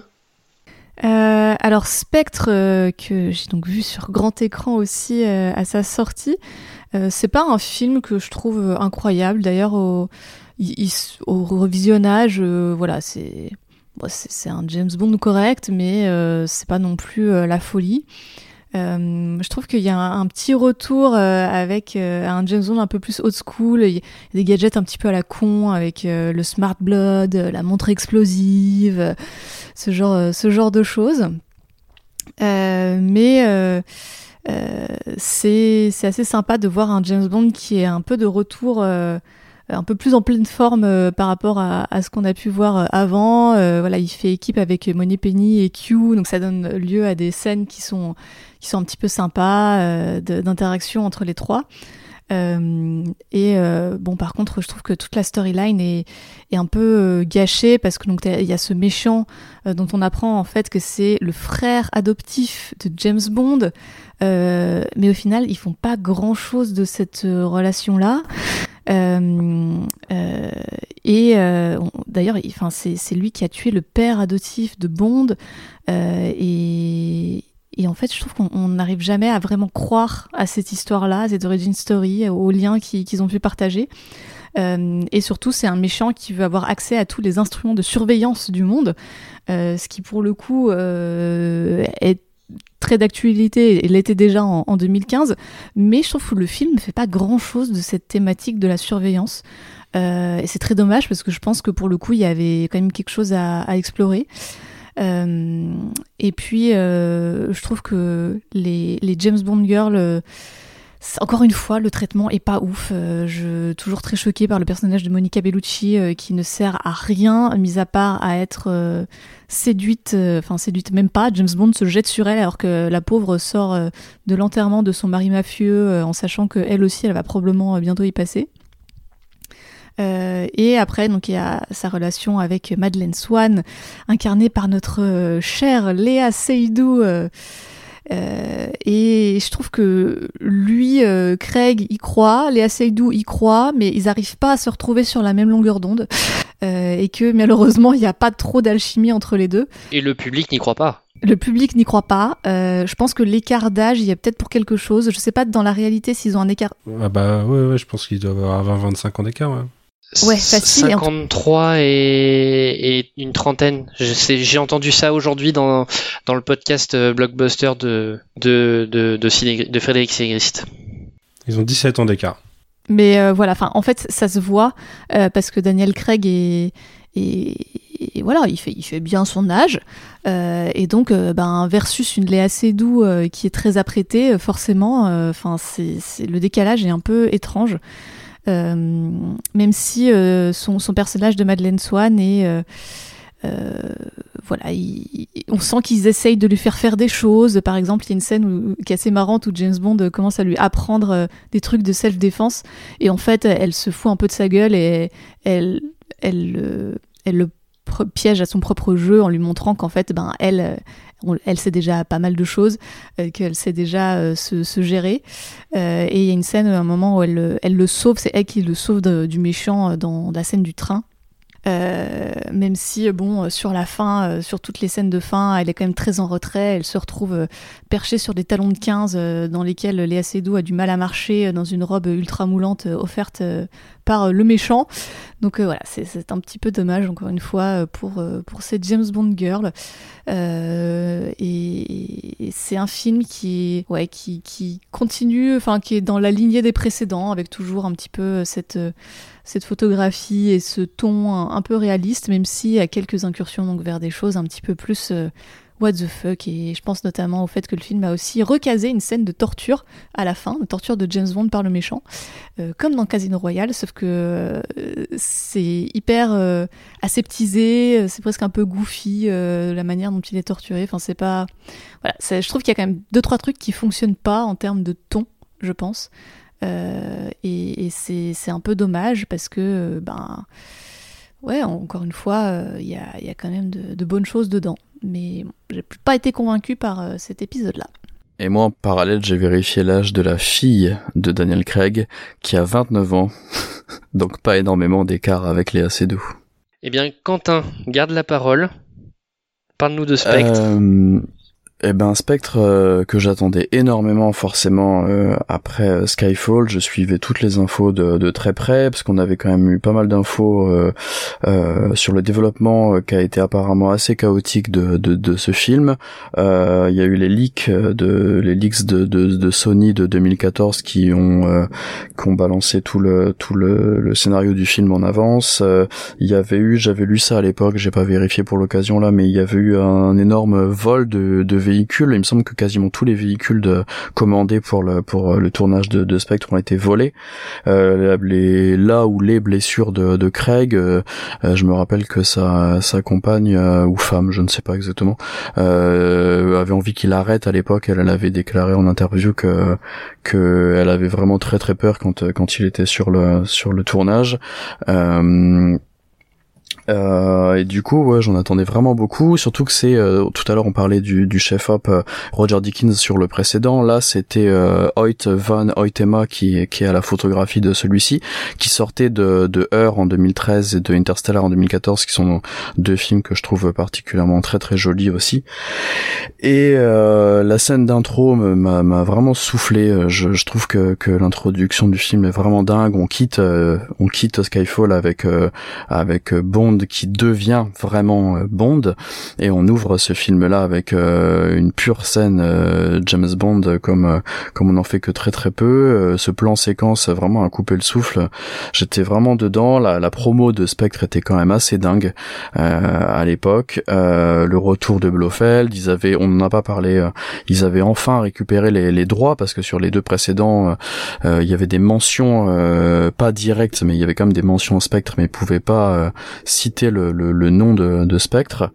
Euh, et en fait, euh, ouais, j'ai vraiment beaucoup de mal avec ce film également. Pour moi, c'est euh, c'est là où on a vraiment le, les problèmes de. Euh, c'est le paradoxe de de, de l'air Craig, c'est que à vouloir rendre ça trop euh, trop personnel et trop humain, euh, on arrive sur des choses qui, je trouve, ne fonctionnent pas. Phobos l'a bien précisé autour du personnage de Blofeld, on n'arrive pas à y croire du tout. ce, ce twist, ce twist claqué de, de dire que en fait j'étais ton frère, tout le, toute l'écriture autour de cette photo sur laquelle il manque un visage pendant tout le film, tu te dis non non ça peut pas être ça, j'espère que ce sera pas ça et en fait c'est ça. J'arrive vraiment pas à croire en, au personnage de, de, Madeleine, on en reparlera sur le film d'après. J'ai pourtant rien contre Léa Seydoux que j'avais plutôt bien aimé dans euh, euh, Juste la fin du monde et que j'aime bien dans, dans Death Stranding de, de, de Kojima, euh, mais là j'arrive vraiment pas à croire à leur à leur relation en fait. c'est peut-être l'écartage comme comme on vient de le dire, je sais pas. surtout qu'on a juste avant le, la, la, scène avec euh, Monica Bellucci qui a à peu près le même âge que que que, que James Bond, euh, que, que Craig, et du coup euh, de passer de l'une à l'autre, euh, je trouve ça vraiment vraiment étrange, et de vouloir rattacher. alors là, je ne comprends vraiment pas pourquoi vouloir rattacher forcément le fait que Blofeld, en fait, c'est tout ce qui s'est passé avant, c'est de sa faute, et de vouloir tout connecter comme ça. je sais pas si c'est euh, si c'est l'aspect euh, on est en plein 2015 on est en plein euh, post succès Avengers tout ça je sais pas du tout s'il y a quelque chose qui qui vient qui vient se mêler à ça mais j'ai en tête là la une, une la scène où à la fin il est dans un couloir et il y a les, les photos de, de, des personnages et des, des vilains Mhm. des, des films De tout le monde, ouais. ah c'est horrible je trouve ça vraiment naze comme enfin, de, dans l'écriture je le trouve vraiment très très problématique alors que dans l'action je le trouve quand même vraiment dingue Spectre j'aime beaucoup cet homme de main euh, il y a une ambiance que, qui, qui marche super bien sur ce film euh, mais l'écriture me sort totalement du truc et franchement le la, la, la toute fin sur le sur le pont là où euh, est-ce que je le tue je ne le tue pas j'attends Madeleine de l'autre côté du pont les pièges enfin je, je je trouve ça euh, vraiment à côté de la plaque et pour moi c'est un c'est un gros loupé c'est vraiment vraiment dommage. Et du coup euh, ouais, ouais je j'aime vra- vraiment je je, l'aime pour les scènes d'action et je le déteste pour pour pour l'écriture euh, plus plus profonde. Et du coup euh, j'ai le cul entre deux chaises avec Spectre et je, vais un peu teaser mon avis du, du, du prochain mais c'est un peu la même chose en fait donc euh, voilà et, et, et juste ouais pour pour pour finir euh, c'est vraiment dommage comme l'a précisé Phobos euh, le plot autour de la surveillance je pense qu'il y avait vraiment quelque chose à faire un peu comme sur sur Quantum of Solace avec le message euh, écolo et ça tombe à côté malheureusement je trouve D'accord. Et toi, Manu, je sais que c'est avant de voir No Time to Die, c'était celui que tu aimais le moins. Ouais, tout à fait, ouais, c'est toujours le cas. Euh, c'est toujours le cas. Alors, j'ai dit tout à l'heure que je l'avais un peu plus apprécié à mon deuxième visionnage il y a deux jours, mais euh, je trouve toujours que c'est le plus faible. Euh, alors, en revoyant Quantum of Solace aussi récemment, euh, en effet, le spectre, euh, on en voit, enfin, le spectre est là déjà des Quantum of Solace en fait. C'est juste qu'il n'a pas encore de nom et de structure finale, mais mais mais les bribes sont là. Euh, moi non plus, en fait, j'accroche pas du tout au personnage de Madeleine. Euh, j'ai vraiment, euh, alors moi en l'occurrence, j'aime pas trop les assez doux. c'est le côté népotisme que j'apprécie guère. Mais euh, je sais pas, c'est mon côté communiste peut-être. Mais euh, et en plus, je trouve que c'est, je trouve pas particulièrement que ce soit une très bonne actrice, quoi. Donc à la rigueur, le népotisme pour des personnes qui savent jouer euh, et qui, qui donnent quelque chose d'intéressant, pourquoi pas. Là, les deux films ne m'ont pas convaincu en l'occurrence sur le personnage de Léa Seydoux. Et c'est dommage parce que on en reparlera après, mais je, préfère à la rigueur dans, dans sa seconde apparition. Euh, non, Spectre. euh, je parlais tout à l'heure de schéma qui se répète, et là, euh, bah, après la première mission, enfin, vraiment, comme le dit Quentin, l'ouverture, je la trouve vraiment assez incroyable. Euh, en plus, même d'un point de vue iconographie, euh, je trouve ça, je trouve ça très beau, quoi. Je trouve ça très stylé avec les masques euh, de la. C'est quoi C'est la fête des La morts fête ou des c'est morts, la oui, tout à Cinco fait. de Mayo, je sais plus. C'est la fête des morts, ouais. Et euh, c'est c'est vraiment assez cool et assez fluide en plus dans le, dans le découpage. Et, et, euh, en plus, là, c'est dans cette scène d'intro où il essaye de sauver un. Non, c'est pas dans celle-là, c'est peut-être dans Quantum of Solace. Où euh, il essayait de sauver un agent euh, qui C'est était blessé Skyfall, au tout début de le Skyfall. Ouais. Ouais. Bah, tu vois, les, les iconographies de certaines scènes se répètent tellement que j'en confonds certaines. Mais euh, Bah, c'est très, c'est, plus, c'est plus ou moins la même colorimétrie là sur euh, effectivement la, la scène à Istanbul ouais, dans ouais, Skyfall et la scène à Mexico dans, dans Spectre. Ouais. Et dans la répétition, et ben dès après cette scène, en fait, il repart comme dès l'intro de Quantum of Solace en mode euh, agent, agent fou dans son coin qui suit sa quête personnelle. Et du coup, dans le schéma, je trouve ça répétitif. Euh, je trouve qu'il nous manque des bouts en fait en tant que spectateur. Dans, on, j'en, j'en parlais tout à l'heure, mais c'est laconique. On n'est pas dans sa tête à James Bond et des fois, des fois, c'est pas clair ce qu'il y a dans sa tête à James Bond, tu vois. Alors peut-être que peut-être qu'il se doute qu'il y a quelque chose qui, euh, enfin, de qui est Blofeld réellement, euh, et que ça le motive personnellement. Mais euh, je sais pas, je trouve que narra- narrativement ça marche moyen en fait. Tout ce qui va l'amener euh, à l'enterrement et à, sa rencontre avec Blofeld, euh, je, trou- je trouve que ça, c'est un peu éthéré James Bond dans l'ensemble. On a un peu l'impression qu'on navigue, qu'on vole de, de scène en scène et de, de, dans- de lieu en lieu. Et là, euh, là, ça, ça accroche un peu quoi. Ça, ça rappe et ça, ça glisse pas trop. Euh, et à côté de ça, euh, je trouve qu'il y a des vrais, des éléments très intéressants. Alors, je l'ai découvert a posteriori, mais du coup, je trouve qu'il est vraiment assez influencé par au service secret de Sa Majesté dans, dans la- dans l'imagerie. Euh, ce que je trouve plutôt, plutôt, plutôt sympa. Euh, marrant d'ailleurs le thème, euh, le thème repris un peu dans No Time to Die. Je pense qu'il y a vraiment une inspiration dans l'idée. hein. Euh, On va en parler de No Time to Die, et- t'inquiète pas. Et pour moi, bah, je le disais sur Skyfall, euh, Skyfall n'allait pas trop loin. Euh, Spectre va beaucoup trop loin, en effet, avec le côté, euh, c'est son frère perdu, euh, frère adoptif, et en plus c'est un psychopathe depuis tout le temps en fait, parce qu'il a tué le, il a tué son père et du coup celui qui avait recueilli James Bond euh, quand il était, il était gamin, quoi, parce que manque d'attention. Alors il y a un message un peu sur les méchants de James Bond dont je reparlerai avec No Time to Die que j'ai trouvé très intéressant dans la conclusion et qui rétrospectivement euh, donne un autre corps, euh, une autre saveur aux méchants d'avant. Euh, j'ai assez hâte d'en parler de ça. Mais, ouais, autant j'adore Christopher Waltz, autant Blofeld, un, un vilain à potentiel, autant tu mets les deux ensemble et euh, ça cabotine trop. Euh, c'est pas crédible pour un sou. Euh, je sais pas, ouais, en effet, la scène de torture chelou à la fin où euh, c'est on dirait de la soft torture hyper malsaine qui foire en plus parce qu'il met en application, enfin il, fait vraiment ce qu'il menace de faire au final bah, il garde totalement ses souvenirs parce que le pouvoir de l'amour. Mais parce que c'est vraiment ça, hein, c'est elle regarde les yeux en disant je t'aime et waouh, du coup il, n'oublie pas. Euh, mais euh, à côté de ça, euh, c'est beaucoup trop long le troisième tiers et pour moi nul à chier en fait. C'est vraiment il y a une sorte de tentative de redite de Skyfall, mais tellement mal gérée avec un côté encore plus personnel. Bah, on l'a dit, une une haine Blofeld Bond qu'on comprend pas parce qu'on l'a pas le passif vraiment. On, euh, sait ce qu'a fait Blofeld, on sait quelle était euh, euh, d'un point de vue factuel leur relation, mais on la connaît pas leur relation. Et du coup, l'impact émotionnel, je sais pas, je, je ressens rien. Moi, j'arrive pas à m'accrocher à ça, quoi. Euh, donc voilà, pour moi, ça reste euh, le plus mauvais des Craig et euh, dans l'ensemble, un pas terrible James Bond. Un film pas terrible déjà individuellement et un pas terrible James Bond. D'ailleurs, juste pour rebondir sur ce que tu disais Manu et sur la fin du film, il faut savoir que euh, Spectre détient toujours le titre du film dans lequel il y a la plus grosse explosion de l'histoire du cinéma jamais filmée, euh, Ah ouais avec euh, l'explosion de, de la base du méchant. Euh, et en Mhm. fait, c'est très dommage parce qu'à l'écran, on n'a pas du tout l'impression que c'est la plus grosse explosion de l'histoire du cinéma. Euh, et c'est un petit peu, euh, enfin ouais, c'est un petit peu décevant quoi, même dans, dans sa mise en scène et, et sa réal. Ouais. D'accord, très bien. Euh, eh bien, pour moi, Spectre, je n'ai réussi à m'en faire un avis qu'au deuxième visionnage. Je crois que j'en suis sorti euh, un peu, euh, un peu circonspect. Euh, je croyais pas du tout en l'histoire entre euh, Bond et, Madeleine. Je veux dire, ils sont vus deux fois, ils ont passé une nuit dans le train, et ça y est, elle l'aime. Et lui aussi. Mais- Le moment bourré au mais Maroc, c'est- là, c'est gênant. Oui, oui, en plus, il y avait ça aussi. Non, mais enfin, c'était clairement, enfin, comme je disais tout à l'heure, on n'y croit pas. Enfin, moi, personnellement, je n'y croyais pas.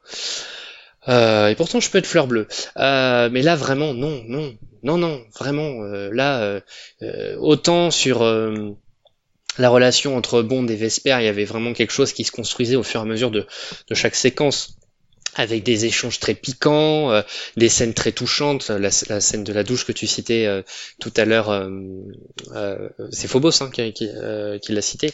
Euh, Oui. Voilà.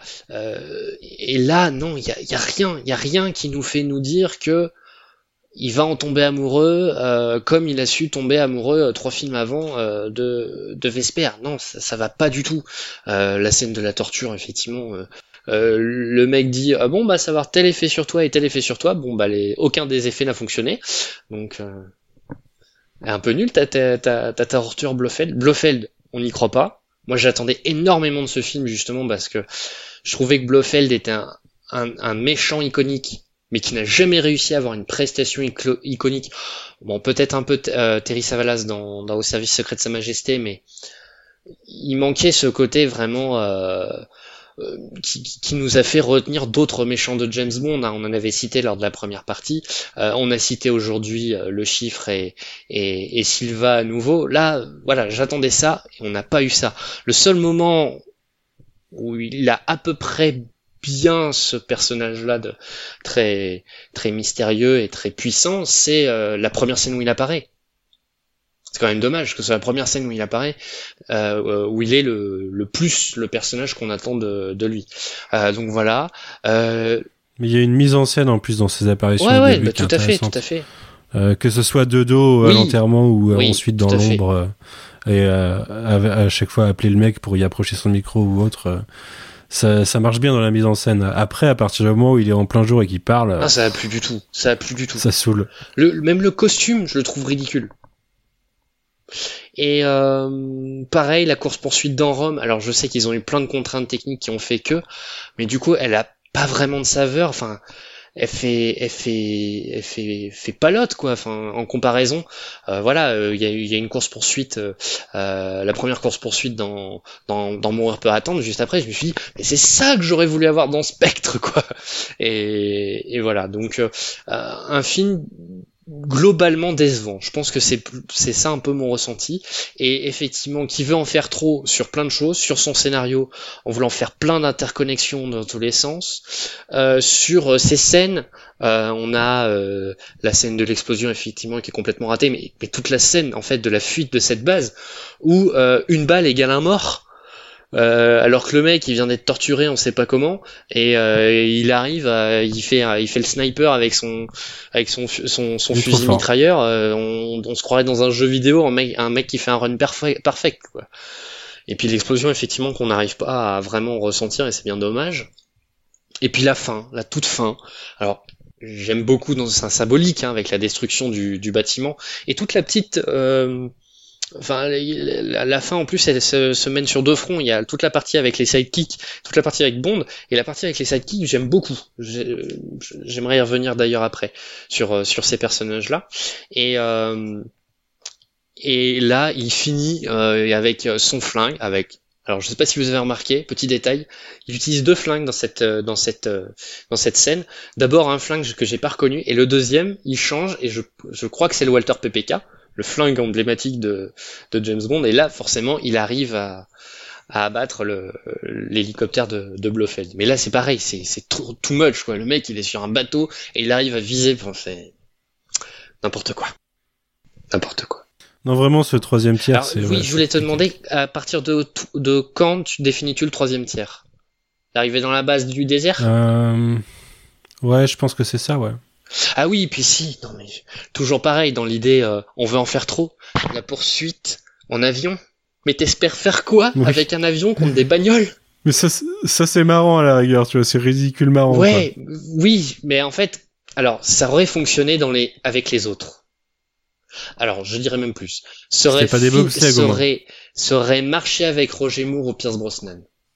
Pour moi, c'est pas. Là, en fait, ils ont trop voulu faire. En fait, c'est ça ma, critique de, de Spectre. Avec Spectre, ils ont trop voulu faire un film James Bond quand on en faisait dans les 20 premiers. Parce qu'il y a tout. Euh, le, le, le personnage presque invincible, à qui peut rien arriver, euh, la James Bond girl qui lui tombe dans les bras au bout de deux phrases, euh, etc.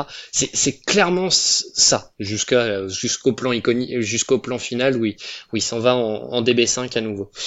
Euh, donc voilà mon ressenti sur, euh, sur Spectre. Et donc je voulais dire, oui, je voulais, je voulais revenir sur les, les, les personnages secondaires. Ça, par contre, ça c'est quelque chose que j'apprécie beaucoup dans l'ère Craig. On, on l'a dit plus ou moins, euh, on l'a dit, je crois qu'on l'a un peu esquissé, mais je voulais revenir dessus. C'est effectivement la l'importance que prennent les personnages secondaires. Alors, ils ont été posés dans dans, dans Skyfall. Euh, J'aime bien la, j'aime bien la, enfin, la- toutes les séquences avec Q sont magistrales dans, dans Skyfall. Et puis là, dans Spectre, en plus, non seulement ils ont de l'épaisseur, mais en plus, ils, ils jouent un rôle, quoi. Enfin, ils sont actifs dans l'action. Un petit côté Mission Impossible, d'ailleurs. Euh, euh, je sais pas si, Oui, je sais oui, pas oui, si vous, avez fait le parallèle dans votre tête entre justement cette scène où ils vont rejoindre Bond, et il y a une scène quasiment similaire dans Rogue Nation. Ouais, non, mais je trouve Si, qu'il si. y a- il y a une grande inspiration de Rogue Nation. Mais Rogue Nation, c'était avant? Oui, oui, c'est la même année, on l'avait dit. On Oui. avait dit que c'était la même année lors de la première partie. Euh, voilà. Donc euh, ouais, les, enfin, j'aime beaucoup et euh, euh, ce que j'aimais beaucoup dans Skyfall, euh, c'est euh, bah, toujours pareil, cette, cette fameuse scène du, du tribunal, enfin du pro, enfin du parlement, je sais pas trop quoi là, Euh, parce que là aussi, cette scène redéfinit enfin, définit déjà la relation que Bond va avoir avec euh, Ralph Fiennes, enfin le M de Ralph Fiennes, Mallory, et avec Moneypenny. Les, les, il a peu d'interactions avec ses personnages, mais ces interactions sont très significatives du lien qu'il a, avec eux déjà et du respect qu'il, enfin, j'adore cette scène. Enfin, je- à chaque fois, je, je, je, je trouve euh, chaque plan, il y a, je trouve qu'il y a une nouvelle idée à chaque fois. Donc. Il y a le personnage de, de Tanner aussi qu'on voit sur les cinq Oui, films et qui est effectivement, un peu plus mais il- anecdotique mais qui est intéressant aussi. Alors lui, il apparaît dès Quantum of Solace. Euh, il avait déjà une première incarnation euh, sous, avec deux acteurs différents euh, sous l'air Brosnan. Euh, mais effectivement, il a plus le, le côté grade il a un côté grade papier quoi. C'est pas pas vraiment un homme d'action. Mais mais je suis contente de le voir dans l'action quand même dans dans ce fameux final de, Spectre aussi. Ouais, mais il m'avait pas laissé un grand souvenir du coup. hein. Vraiment une grosse déception à l'époque. Et, euh, et ça a pas mal euh, forgé euh, ce que j'attendais de No Time Today, quoi. Parce que je savais que ça allait être le dernier Craig. Je me souviens qu'à l'époque, du coup, il y avait l'histoire que Christopher Waltz revenait si Daniel Craig revenait, alors que Daniel Craig devait arrêter. Donc euh, de ça, c'est forgé la suite en fait. Et, euh, et ouais, ouais, c'est. Bah, je savais plus trop quoi attendre en fait, tellement euh, c'était allé trop loin dans, dans l'histoire avec Blofeld dans, dans, dans Spectre. Ça m'a vraiment un peu cassé la saga en fait. Autant que Quantum of Solace, il est, euh, il est en début de, de cette pentalogie et il est un peu inoffensif quoi, la rigueur, même si tu l'aimes pas, il est inoffensif dans le lot. Et du coup, du coup Spectre, en plus avec euh, le retour du nom du Spectre, euh, c'est assez iconique. Je trouvais ça Oui, gâché. complètement, quoi. complètement.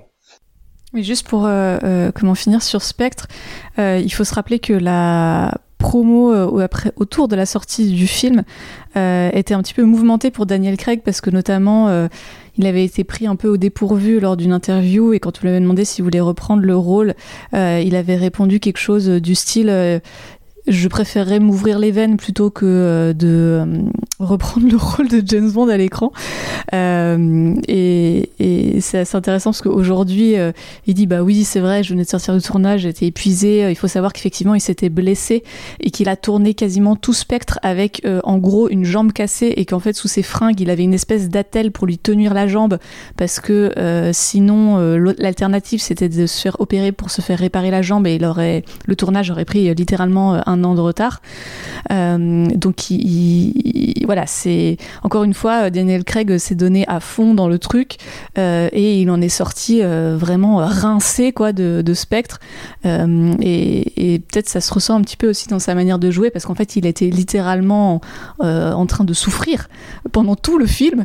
Et, ça donne une une, comment, une couche supplémentaire à, à la manière dont il joue le perso, Euh, mais euh, ça, ça donne aussi un côté de finale euh, à ce film du coup, euh, et c'est un peu un final qui n'en finit plus parce que dès Skyfall, euh, on avait l'impression que ça allait être aussi son dernier film.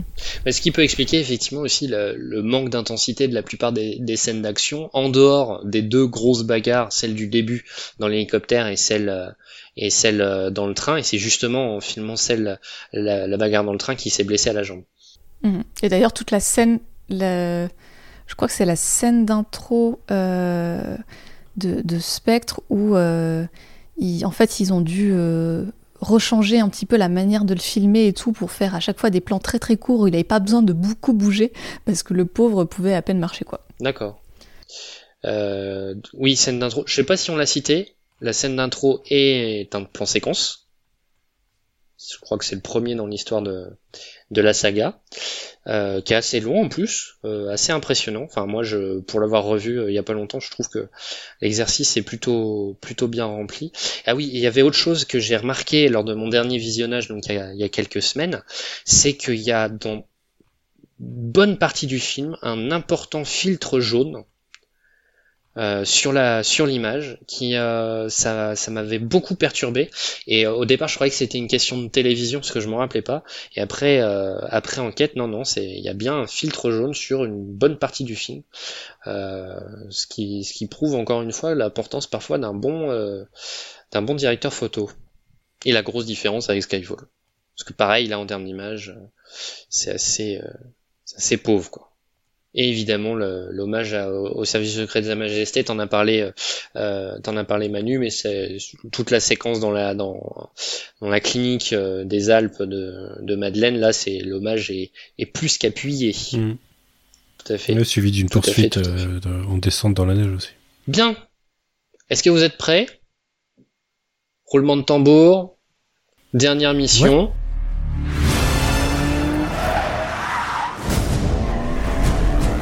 Why would I betray you? We all have our secrets. We just didn't get to yours yet.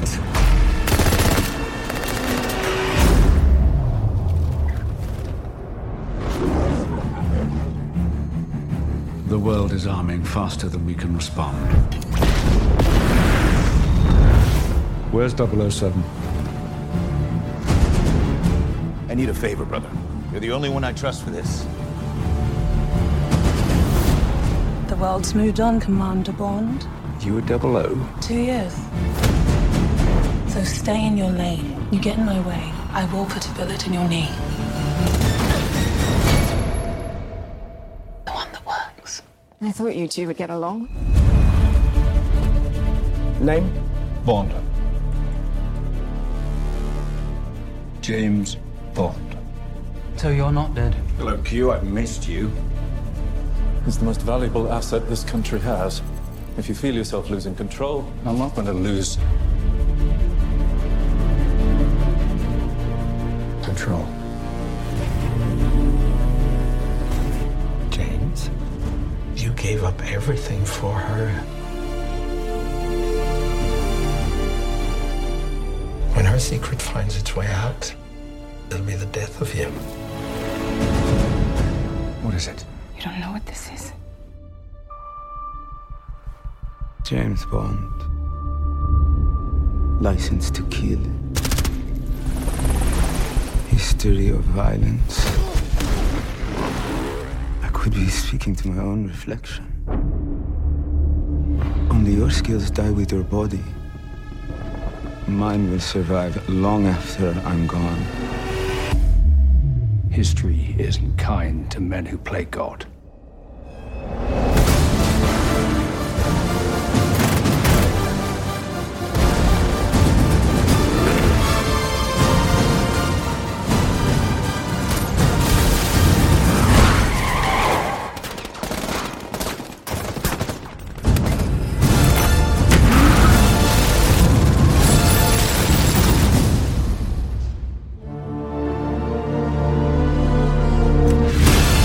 Mourir peut attendre. La dernière apparition de Daniel Craig en tant que, James Bond, qui Mourir peut attendre et ce film s'est fait attendre.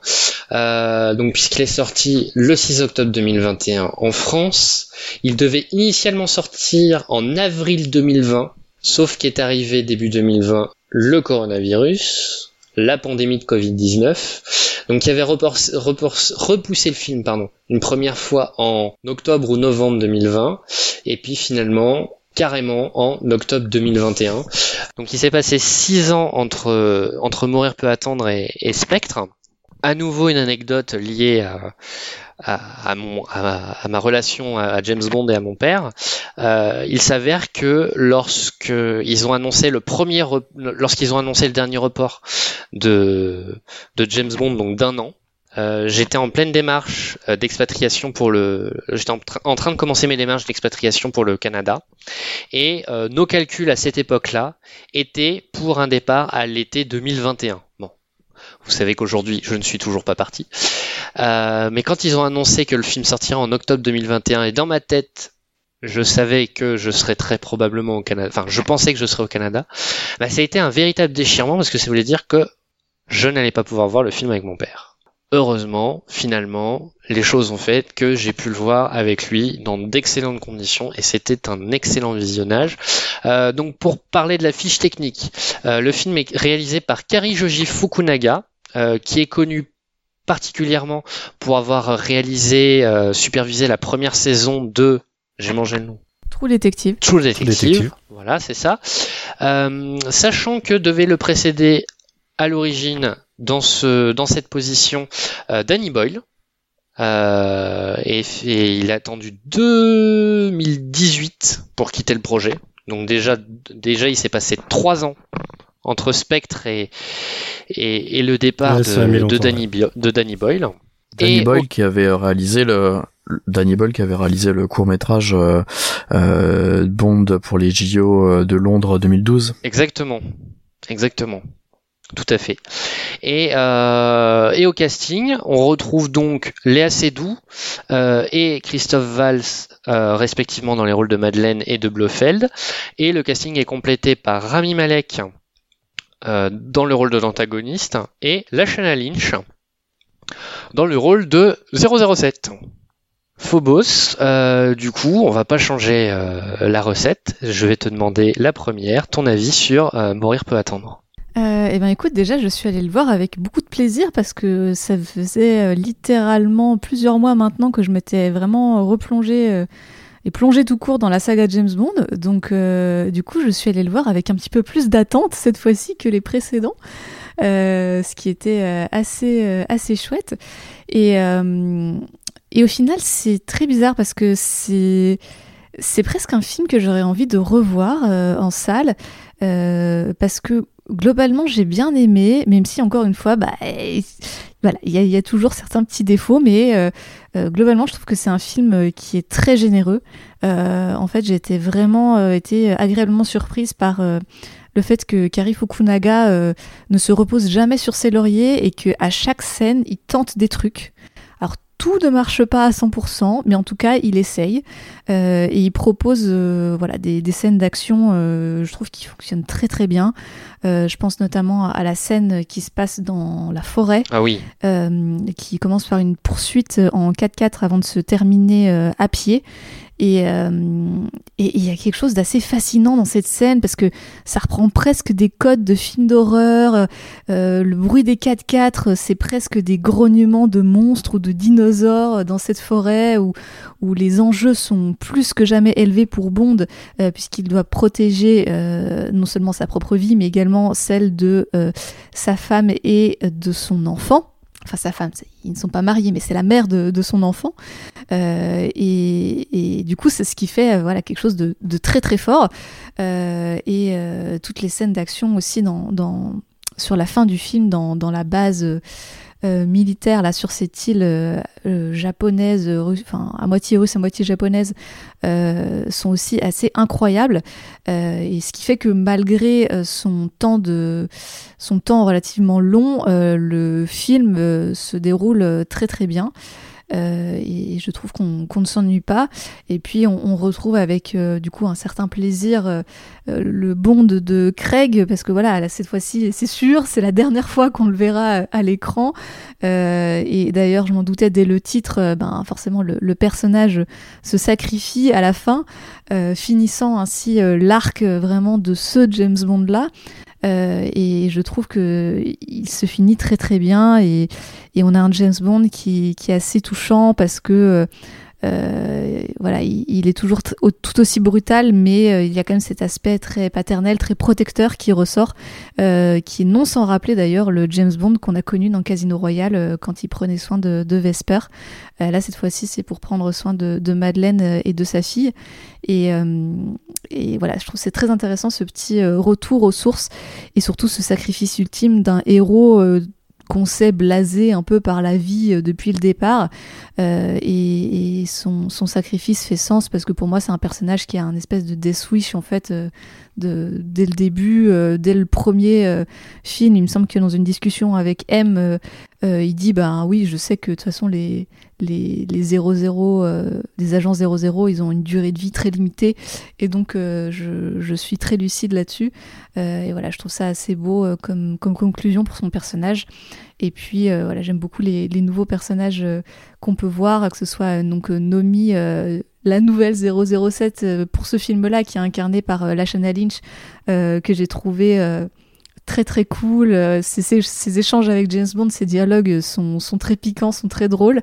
Euh, et à la fin, le duo euh, tacticool euh, fonctionne très très bien. Et puis on a aussi cette euh, espionne incarnée par Anna de Armas, sur lequel je trouve la promo avait bien nous avait fait un peu miroiter une femme fatale. Qui pour le coup faisait un peu penser à Vesper. Et en fait elle joue un personnage très décalé, très drôle. sur lequel euh, euh, il y a même une petite blague sur le fait qu'elle commence à déshabiller James Bond et il est là, ah, vous voulez pas qu'on fasse connaissance d'abord? Et en fait, elle dit, non, non, mais je, juste, je te file tes nouvelles fringues et genre, qu'est-ce que tu crois? Enfin, et, je trouve que c'est, voilà, c'était très drôle. Et, je ne sais pas si ces ajouts sont dus euh, à la scénariste Phoebe Waller-Bridge qui a été appelée un peu à la rescousse parce que encore une fois c'est un James Bond qui a connu euh, un, développement de scénario euh, assez compliqué. Euh, il y a au moins 4 ou 5 personnes de crédité à l'écriture, il me semble. mais voilà, ça fonctionne pas mal. Après, encore une fois, je trouve que le personnage de, de Madeleine est un petit peu en, décalage par rapport aux autres. ça fonctionne pas pas hyper bien. encore une fois, je trouve que son, son histoire avec James Bond, on, on y croit moyen. Euh, voilà, même si même s'il est assez doux, euh, donne tout.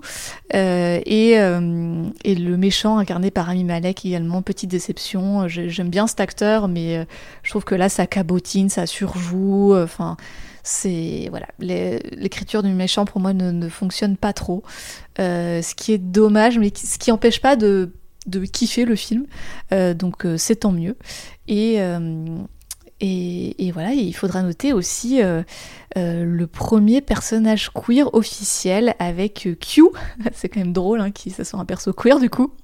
J'ai l'impression de l'avoir prophétisé dans le dernier podcast. Non, mais tu, tu peux pas imaginer à quel point j'ai pensé à toi à ce moment-là. C'est ce que tu avais dit, Manu. Tu avais dit, ah, c'est Q.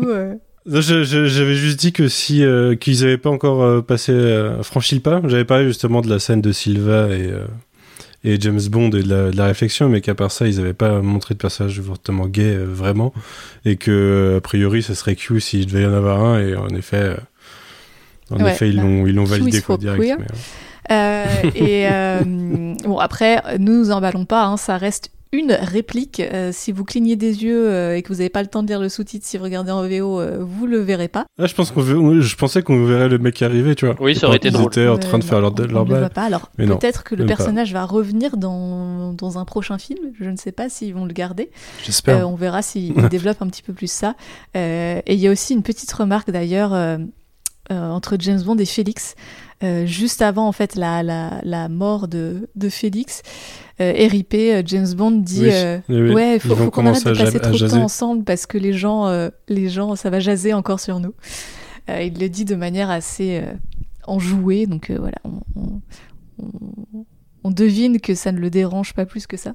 Euh, et, d'ailleurs, justement, sur la mort de Félix, ben voilà, le, le film, on sent qu'il essaye de boucler toutes les storylines. Donc Félix meurt, Blofeld meurt, euh, tous les gens pas importants meurent, et euh, voilà, il y a même Vesper qui meurt une deuxième fois parce qu'on fait exploser sa tombe, et, et, on sent que voilà, cette fois-ci c'est la fin. Et c'est c'est marrant parce que tout à l'heure sur Blofeld, je parlais du fait que ils ont un passé, mais on le connaît pas ce passé, et du coup ça marchait pas émotionnellement. Et avec Félix, on les a pas vus beaucoup ensemble en vrai. On connaît juste, euh, on sait juste qu'ils ont une histoire. Et euh, mais là, ça marche, ça marche parce qu'ils arrivent à nous le faire croire, quoi. Ils arrivent à transmettre la complicité entre les personnages depuis le début. Et euh, même dans Quantum, même si leur relation est particulière, il y a le, on sent le conflit moral de Félix. Et, et là, ça marche. Et quand il dit à la fin, j'avais un frère, il s'appelait Félix. bah ouais, ça marche. C'est clair. et ouais. Alors Quentin, toi, je sais que de ton côté, tu n'es pas sorti de ton premier visionnage très convaincu. Euh, oui, c'est ça. Je suis même sorti de mon premier visionnage euh, assez déçu et assez dégoûté quand même. Euh, je suis retourné voir le film euh, le week-end dernier et j'ai plus apprécié vraiment la, la, la deuxième fois. Euh, c'est un film que j'attendais pas particulièrement dans le sens où j'adore cette licence et j'étais forcément curieux, mais j'avais pas moins d'attentes que pour que pour Spectre. Je m'étais dit qu'on avait deux très bons films et deux deux deux films moins bons et que du coup on, verra euh, cette fois sur sur quoi on allait tomber. J'avais quand même suivi d'assez près le, le développement effectivement assez chaotique visiblement de, de, ce film. Euh, J'en attendais quand même pas mal de, de, de Kari euh, Joji Fukunaga parce que j'ai vraiment beaucoup aimé True Detective saison 1 et 2, surtout saison 1 forcément, et j'ai vraiment beaucoup aimé la série Maniac que, que je vous conseille dispo sur Netflix, surtout qu'il avait été annoncé, j'avais trouvé ça assez malin à l'époque, la veille de, de pour réaliser James Bond, la veille de la sortie de, cette de cette mini-série. Et du coup, euh, globalement, je suis un peu comme pour Spectre, je suis un peu tiraillé, des choses que j'aime vraiment beaucoup et d'autres que j'aime pas du tout. Euh, principalement, euh, un peu comme pour Spectre aussi, principalement c'est l'écriture qui qui m'embête. Euh, euh, encore une fois, j'arrive vraiment pas, à, ça, m'embête, hein, mais j'arrive vraiment pas à, à croire en, en, ce couple Bond Madeleine. Euh, J'ai beaucoup de mal avec euh, avec le, le, vilain de, de ce film-là, qui lui n'a n'a vraiment aucun plan, aucune substance, je trouve. Et euh, et autant je vous ai dit tout à l'heure, assez douce, me, me, je ne la déteste pas, elle me dérange pas. autant je trouve que Rami Malek c'est vraiment un des acteurs les plus surcotés de ces dernières années c'est assez dingue. Il a fait un truc chouette, effectivement, mais depuis, c'est la catastrophe. J'arrive vraiment pas à... Alors, et en plus, là, il a une écriture euh, aussi bien de, de dialogue que de... que, enfin, son plan est complètement nul, je trouve. Euh, et du coup, ça, ça m'embête. Alors que derrière, on a des super personnages. Euh, Phobos l'a dit avec, avec Nomi et, et, Paloma. Je m'attendais vraiment pas du tout, même si j'avais suivi, pareil, de, d'assez près toutes ces discussions avant la sortie du film sur euh, euh, je savais pas du tout que, que Naomi allait être 007 euh, et toutes ces discussions sur est-ce que Bond peut être une femme, etc. et je pensais pas du tout qu'ils iraient qu'ils iraient dans ce sens-là et et pour moi c'est la meilleure partie du film. J'ai vraiment adoré la Lynch que pourtant j'avais pas tellement apprécié dans, dans, dans Captain Marvel, qui est une actrice que je connais que très peu, mais euh, aussi bien l'actrice que le personnage, j'ai trouvé que ça marchait d'enfer. Pour moi, c'est la, la meilleure chose du film avec la, la scène de, de, de Paloma. Euh, euh, Craig m'a bien plu, euh, m'a bien plu aussi dedans. Euh, tout à l'heure, je, je, je, mentionnais les, les, les, différents directeurs photos sur les, les deux précédents, et sur celui-ci, c'était Linus Sand, Sandgren, je crois qui est le directeur photo de First Man et de La La Land, qui font euh, également partie de, mes films préférés. Et, je trouve qu'il y, a, aussi quelque chose qui, fonctionne bien sur No Time to Die, quoique sur certains passages on sent euh, quelques effets spéciaux, mais euh, il y a, vraiment de, belles choses. C'est pas Skyfall, mais il a vraiment de la gueule aussi globalement ce, film. Peut-être que j'attendais un peu plus, je m'attendais à quelque chose d'un peu plus impressionnant sur globalement sur les scènes d'action. Et peut-être que à force, bon ça c'est excusé par le par le virus, mais euh, euh, peut-être qu'à force de se farcir toutes ces toutes ces toute cette promo, on s'était un peu fait spoiler pas mal de choses. Typiquement la, la scène d'intro, la scène d'action d'introduction, on l'avait quasiment en, entière sur les différents trailers depuis quelques mois voire années. C'est un peu dommage, mais j'ai pris une vraie grosse claque sur le le petit plan séquence de de fin où on a Bond qui euh, qui monte les escaliers. J'étais euh, là pour le coup, j'ai vraiment eu des, frissons sur ce passage-là. Euh, on n'était pas sur le plan séquence de True Detective, mais mais mais quand même.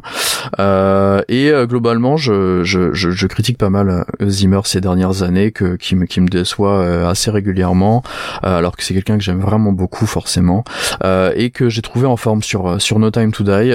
j'ai réécouté deux fois l'ensemble le, de, l'OST depuis et une très très bonne surprise de, de Zimmer. J'adore aussi euh, Billy Eilish sur. Euh, j'adore Billy Eilish tout court, mais j'aime vraiment la, la, chanson aussi de du, du générique. Et euh, du coup.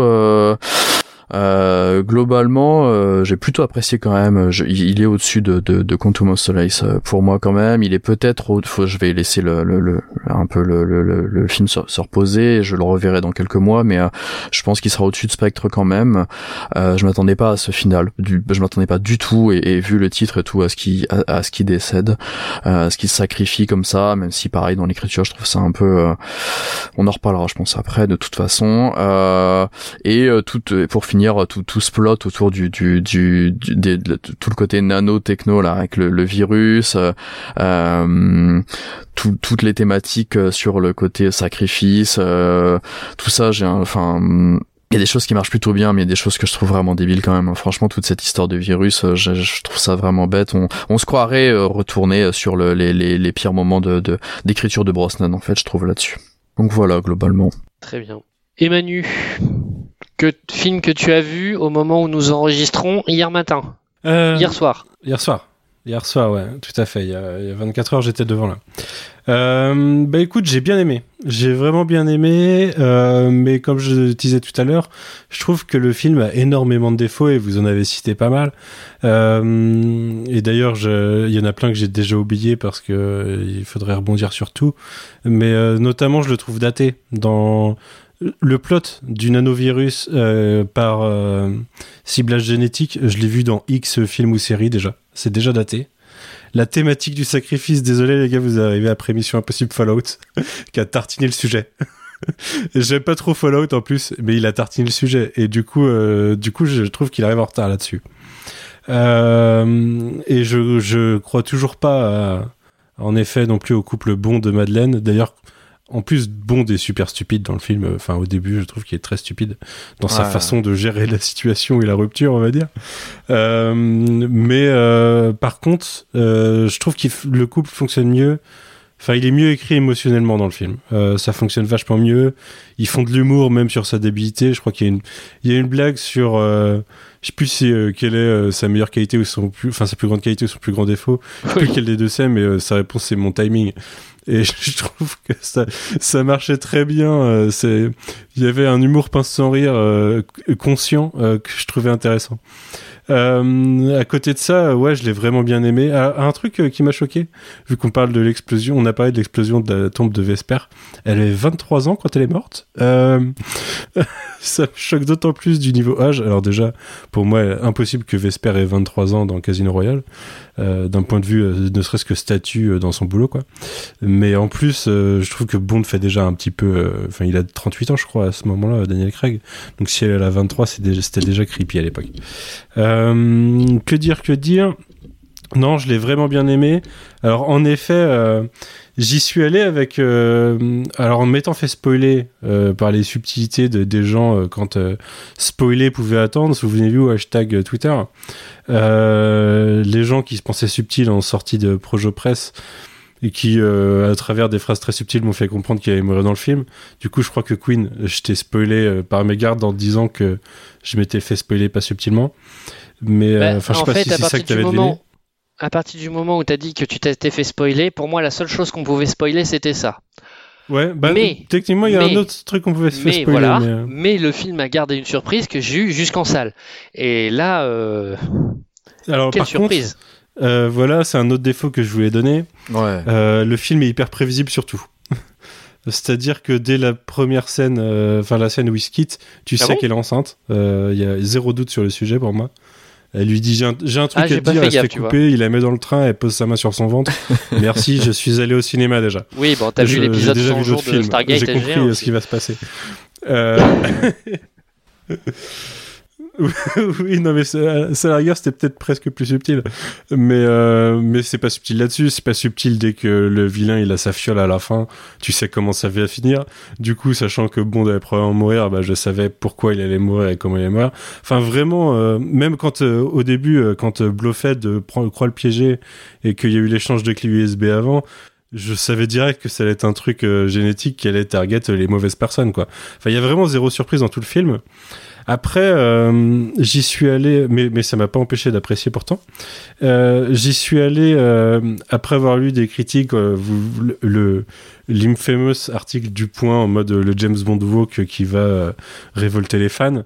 Euh, ce qui est marrant, c'est que entre temps, j'avais vu des personnes que je considère pas très woke, qui avaient vu le film, qui avaient dit bah non, bah, c'est plutôt pas mal. du coup, je me disais, bon, ouais, très clairement, le point, il y a un problème, les gars. Et en voyant le film, bah non, pas du tout, en fait. C'est pas woke, c'est juste normal. Ah c'est juste une écriture avec il y a des beaux personnages féminins et masculins. Non, mais euh, en plus, c'est enfin, c'est le plot de genre random film d'action avec Bruce Willis qui se sacrifie pour sauver sa famille. Mais oui. enfin, genre, Et il faut redescendre féminins, sur quoi. le côté woke du film. hein. C'est un truc. euh, Moi, je pense les années que- 90. hein. Je pense que c'est woke parce qu'on voit pas de seins, mais pourtant, croyez-moi, la robe d'Anna de Armas, c'est plus indécent que si on avait vu des seins dans le film. Je pense qu'il y avait Euh, un budget scotch pour lui coller le truc sur les boobs J'en ai- encore chaud. Et d'ailleurs, euh, un spin-off sur. euh, Alors, étant donné que la MGM a été rachetée par, euh, par, euh, Amazon. Amazon, Amazon. peut-être qu'ils vont nous sortir une série spin-off sur les personnages secondaires. Pourquoi pas Genre euh, MI6, tu vois. Euh, J'achète. pourquoi pas Ça pourrait être Enfin, marrant. je regarderai. Et Ah oui. euh, Un peu ouais, comme moi Agents aussi, je of Shield, regarderai tu quoi. Ouais, non, mais un truc euh, genre une saison, 8 épisodes, une intrigue sur 8 épisodes et tu vois tous les personnages secondaires que tu connais, ça pourrait être marrant. Et euh, ils ont le budget pour et je pense que ça marcherait, hein, clairement. Mais euh, qu'est-ce que je voulais dire? Oui, euh, non, en fait, euh, euh, tout comme les polémiques sur la chaîne Lynch, euh, que j'ai adoré d'ailleurs, hein, encore, euh, j'ai vraiment trouvé le personnage très bon. Les polémiques sur le fait qu'elle ait repris le, le 007, ils en jouent un peu, mais c'est joliment fait. Alors d'ailleurs, très marrant, mais le timing de sortie du film un an, un an trop tard, euh, deux mois après que Ronaldo se fasse retourner à Manchester United, lui qui euh, historiquement avait le numéro 7, et quand il est revenu, c'est Cavani qui avait le numéro 7 qui a redonné son numéro. Je trouve ça assez, euh, dans, le lore britannique, je trouve ça assez exceptionnel que que on ait euh, un tel écho euh, culturel euh, malencontreux en fait, parce que c'est vraiment la sortie du film retardé qui fait ça quoi. Vous avez peut-être aucun aucun aucun merde, aucun attrait pour la culture footballistique, mais croyez-moi le parallèle est marrant. Croyez-moi sur parole. Euh, que dire de plus Euh, Ouais, euh, le truc que je voulais dire sur les méchants tout à l'heure, que j'ai trouvé très intéressant, c'est qu'en effet, ce personnage de Rami Malek est tout pourri. Mais je trouve que le fait qu'il soit tout pourri a tendance à servir l'histoire parce que pour moi, il y a une sorte de lecture qui est donnée sur le fait que, hum, bah, en fait, c'est qu'un pauvre incel euh, qui a un passé difficile et qui justifie comme ça le fait d'être un méchant. Et il le présente comme ça à Madeleine Swan qui lui fait en gros, bah ouais, mais moi aussi j'ai eu un passé difficile, je suis pas devenu un, un fils de pute qui veut détruire l'humanité, quoi. Et rétrospectivement, je trouve que, bah, les, les méchants James Bond sont des personnages d'incel qui ont eu, qui justifient leur fait d'être des connards par le fait d'avoir vécu un élément traumatique. Et tu peux remonter, euh, Silva, c'est pareil. Euh, tu peux remonter, euh, je trouve que le personnage de Blofeld dans la, dans la pentalogie Craig, c'est un peu pareil aussi. Euh, son papa, il préférait James Bond, du coup, il a tué son papa et James Bond, il a décidé de lui détruire sa vie. Super. Merci, euh, merci euh, Ernest. Euh, Ernst. et du coup, je trouve Ernst, je trouve, je trouve que c'est assez marrant, mais je, je, je le sais que c'est Ernst. Ah, j'ai fait d'accord, exprès ok. de l'appeler Ernest. Euh, mais euh, ouais, je trouve que je me demande si le message est voulu en fait. S'ils ont fait exprès de faire un vilain un peu pétave. Alors après, Rami Malek est mauvais et ça, euh, moi aussi je l'adore dans Mr Robot, mais je le trouve mauvais dans ce rôle-là. hein. En tout cas, très mal dirigé ou je sais pas, il a... ils, ils ont dit euh, fais, euh, fais Rami Malek. euh, qui est méchant et qui a... alors ils ont tous des problèmes de visage hein, les méchants de Craig euh, systématiquement euh, sauf du coup peut-être Amalric, je me rappelle plus. Sauf Green. Ouais, non, il a rien, le- ouais. Il a son problème de visage, c'est qu'il C'est qu'il joue mal. Il a, il a, il a un- une absence de charisme sur le visage et du coup tout comme son numéro 1 d'ailleurs, et c'est assez dramatique. Mais euh, voilà, au-delà de ça, euh, j'ai vraiment apprécié le film. Je trouvais qu'il y avait de l'émotion, moi ça a marché. Euh, ça m'a touché sur certains points. Ça m'a fait plus apprécier le personnage de Madeleine, même si j'accroche toujours pas. Et à quel moment elle est devenue la psy de, de Blofeld, justement? À quel moment ça passe? Genre, euh, là, c'est du, du point de vue de James Bond, quoi. Pourquoi Enfin, à quel moment Ah, parce que c'est ce qu'il exige. Comment c'est comment c'est possible Euh, Ouais, ouais, non, mais ouais, enfin, il l'exige. euh, Ouais, vite fait. Euh, marrant euh, le coup de l'œil bionique qu'a réussi qu'ils ont réussi à rentrer. Alors d'ailleurs, le- je trouve que Blofeld euh, perd encore à cause de la sortie de, de Mission Impossible entre temps Fallout, Ouais. où le personnage de comment Graves qui s'appelle euh, était aussi le personnage introduit dans dans le Dans film d'avant qui ouais. euh, se trouve être euh, Ouais. qui se trouve revenir en tant que prisonnier dans celui d'après euh, du coup qui était un peu c'est un peu le Blofeld de Mission Impossible Oui. en fait quoi et du coup euh, bah, le film arrive encore en retard Euh, ce qui est dommage parce que euh, bah, on a parlé déjà de la relation Mission Impossible James Bond mais euh, Mission Impossible avait mis une claque à James Bond qui s'est un peu repris du coup avec Claire Craig. Et là se re- retrouve en retard à cause de probablement de logique de production tout simplement. Ils auraient pu faire ça plus tôt. Mais ouais ça empathie et qu'est-ce que je veux dire d'autre? Ah oui, alors un truc, deux trucs cool. Euh, bah, le personnage de Nomi, déjà, je trouve qu'elle est très cool et j'adore sa réplique de It's time to die à la fin quand elle balance le, le scientifique dans le dans le dans le virus quoi. Euh, j'adore le le leur avion sous-marin. Oui. Même si euh, je trouve qu'il il parlait de parachute au début, j'ai jamais vu de parachute dans l'histoire, mais euh, c'est un- une sorte de- d'obus euh, qui tombe et qui se transforme en, en planeur, qui devient un sous-marin. Je trouve ça cool. Tout comme le la petite ogive qui jette des aimants et qui permet de s'échapper euh, à la fin quand ils, ils, euh, font échapper le scientifique justement au début, le spectre. Je trouvais le concept très très cool. Mission C'est Impossible, le genre de concept qu'on te... Très Mission voilà, c'est le genre de concept qu'on te colle dans un Mission Impossible. Et euh, je l'ai je l'ai vraiment trouvé euh, très bien géré. Euh, Fukunaga est fort hein, sur le film. Il a vraiment des, des très beaux plans, des très belles scènes euh, parfois. Euh, quoi d'autre? Euh, Et oui, euh, ma dernière, euh, dernière chose que je veux dire, c'est une déception, c'est le traitement de M que je trouve euh, forcé, un peu antinomique de sa position dans, dans Spectre juste avant, où il avait plutôt le côté chevalier blanc contre la, la surveillance de masse et les dérives qu'il pourrait y avoir. Et là, il justifie de la même façon la création d'une arme terrible, quoi. Euh, J'étais un peu déçu par son traitement. J'ai compris ce qu'il voulait faire, mais je trouve que c'était pas le, la version de M avec lequel le faire. Je trouvais ça dommage. Mais euh, voilà, j'en ressors euh, positif, j'étais content. Bon. J'ai l'impression d'avoir parlé 20 minutes. non. Non. Alors pour ma part, euh, Mourir peut attendre, que je n'ai vu que pour l'instant qu'une seule fois, à mon grand regret. J'espérais pouvoir le revoir en, en VO d'ici euh, d'ici ce podcast, mais non. Alors euh, peut-être, euh, je l'annonce euh, à ce moment-là, euh, je, ferai une troisième partie rapide avec Vesper pour recueillir son témoignage, histoire de compléter correctement ces émissions spéciales du coin pop. Mourir peut attendre. Alors je l'ai attendu. Hein, on sait dans quelles conditions. J'en ai parlé tout à l'heure. Et, j'ai adoré de bout en bout. Et puis la surprise du film m'a évidemment chopé en, plein cœur. Euh, voir le thème de la parentalité euh, dans un James Bond, je m'y attendais pas. Euh, voilà, je crois que c'est la première fois que j'ai pleuré autant au cinéma. Les dix dernières minutes, ça a été du non-stop, avec la musique qui monte et tout. Là, c'était vraiment très, très, très, très prenant. Au moins cette fois, ils ne n'ont pas caché leur euh, euh, le, le- le choix d'avoir euh, de faire un hommage au service secret de Sa Majesté, euh, puisque il y a deux thème. thèmes du film qui sont repris. Il y a le thème de le- le- la chanson euh, euh, All the Time in the World qui est repris lors de, lors de la séquence d'introduction. Et il y a le générique de Au service secret de Sa Majesté qui est repris de façon très subtile euh, lors de l'entretien sur les bords de la Tamise entre M Mhm. et Bond. Ouais. Voilà. Il, euh, et puis, bien entendu, et puis là, enfin, le, le, le, le, le, le- le dernier coup de poignard dans le cœur, c'est euh, le film qui finit sur All the Time in the World. Bon, ok. euh, euh, c'est un peu abusé, là. Vous voulez vraiment que je chiale Euh, voilà, j'ai vraiment euh, tout adoré. J'ai adoré le personnage de Nomi, j'ai adoré le personnage de Paloma. Euh, été très triste euh, aussi au moment de la du décès de Félix. J'y croyais au Ah, fait que aussi, hein. Félix allait peut-être survivre. Je me suis dit, allez, là, t'es en train de, de... Et puis non, bon, bah tant pis. Euh, et effectivement, j'aurais aimé qu'ils aient qu'il y ait eu plus d'interaction entre les deux.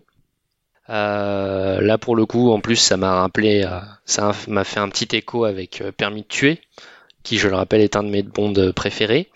Euh, en plus, juste après, ils nous sortent quoi? Ils nous sortent l'Aston Martin V8 de Tuer n'est pas joué. Ok, bon, l'hommage à Dalton, ça c'est fait. Et puis, alors, je sais pas si vous avez eu la même lecture que moi, mais euh, je trouve un côté très Docteur No à Rami Malek euh, à partir du moment où on est dans sa base. Oui, tout à fait, ouais. Mais déjà dans, déjà dans la tenue, je trouve qu'il y a- un truc, quoi. C'est ça. ouais. Donc euh, bon, ça me rassure, je suis pas la seule à avoir eu cette lecture là. Et euh, alors pour un, pour info, euh, le, enfin, je- pense, c'est à vérifier, mais le fait que ce soit le fils d'empoisonneur sur une île euh, ru- russo-japonaise, c'est un clin d'œil au roman On ne vit que deux fois, qui suit au service secret de Sa Majesté, le roman. Et donc c'est dans On ne vit que deux fois que James Bond se venge de Blofeld. Ok. Voilà. Donc, euh, donc j'ai trouvé ça euh, intéressant comme, euh, comme, comme parallèle. Euh, en gros, moi la tension du film euh, a, pris un coup à partir du moment où la, séquence en Norvège s'est terminée. Euh, là, c'est la fibre parentale qui parlait, hein, parce que euh, forcément le méchant qui a la petite, euh, là c'était très dur émotionnellement. 30 minutes après avoir fini le film, je retournais voir ma fille, et du coup j'ai pris dans mes bras, je lui ai dit coucou ma petite Bond girl. Donc euh, un film qui m'a qui, que je pensais pas, enfin je, m'attendais pas à ce que Mourir peut attendre me prenne autant au trip, euh, s'adresse autant à moi sur des sujets auxquels je m'attendais pas, euh, et donc ce qui m'a fait euh, énormément l'apprécier. La VF, euh, je pense que la VF ne rend pas du tout hommage à Rami Malek pour le coup. J'ai absolument rien trouvé de ce que j'appréciais de l'acteur dans dans Mister Robot. Mais crois-moi, sa, dic sa, diction en VO, c'est horrible. Ah oui? Ah ouais, je trouve ils, ça ils lui ont fait un petit accent ou quelque chose? Un petit accent avec euh, la diction forcée de Rami Malek, euh, euh, curseur poussé à fond, euh, je trouve ça horrible, moi, personnellement. D'accord, ok, donc limite ce sera pas mis en VO, quoi. hmm. Ok, bon. T'as loupé un truc en VF par contre?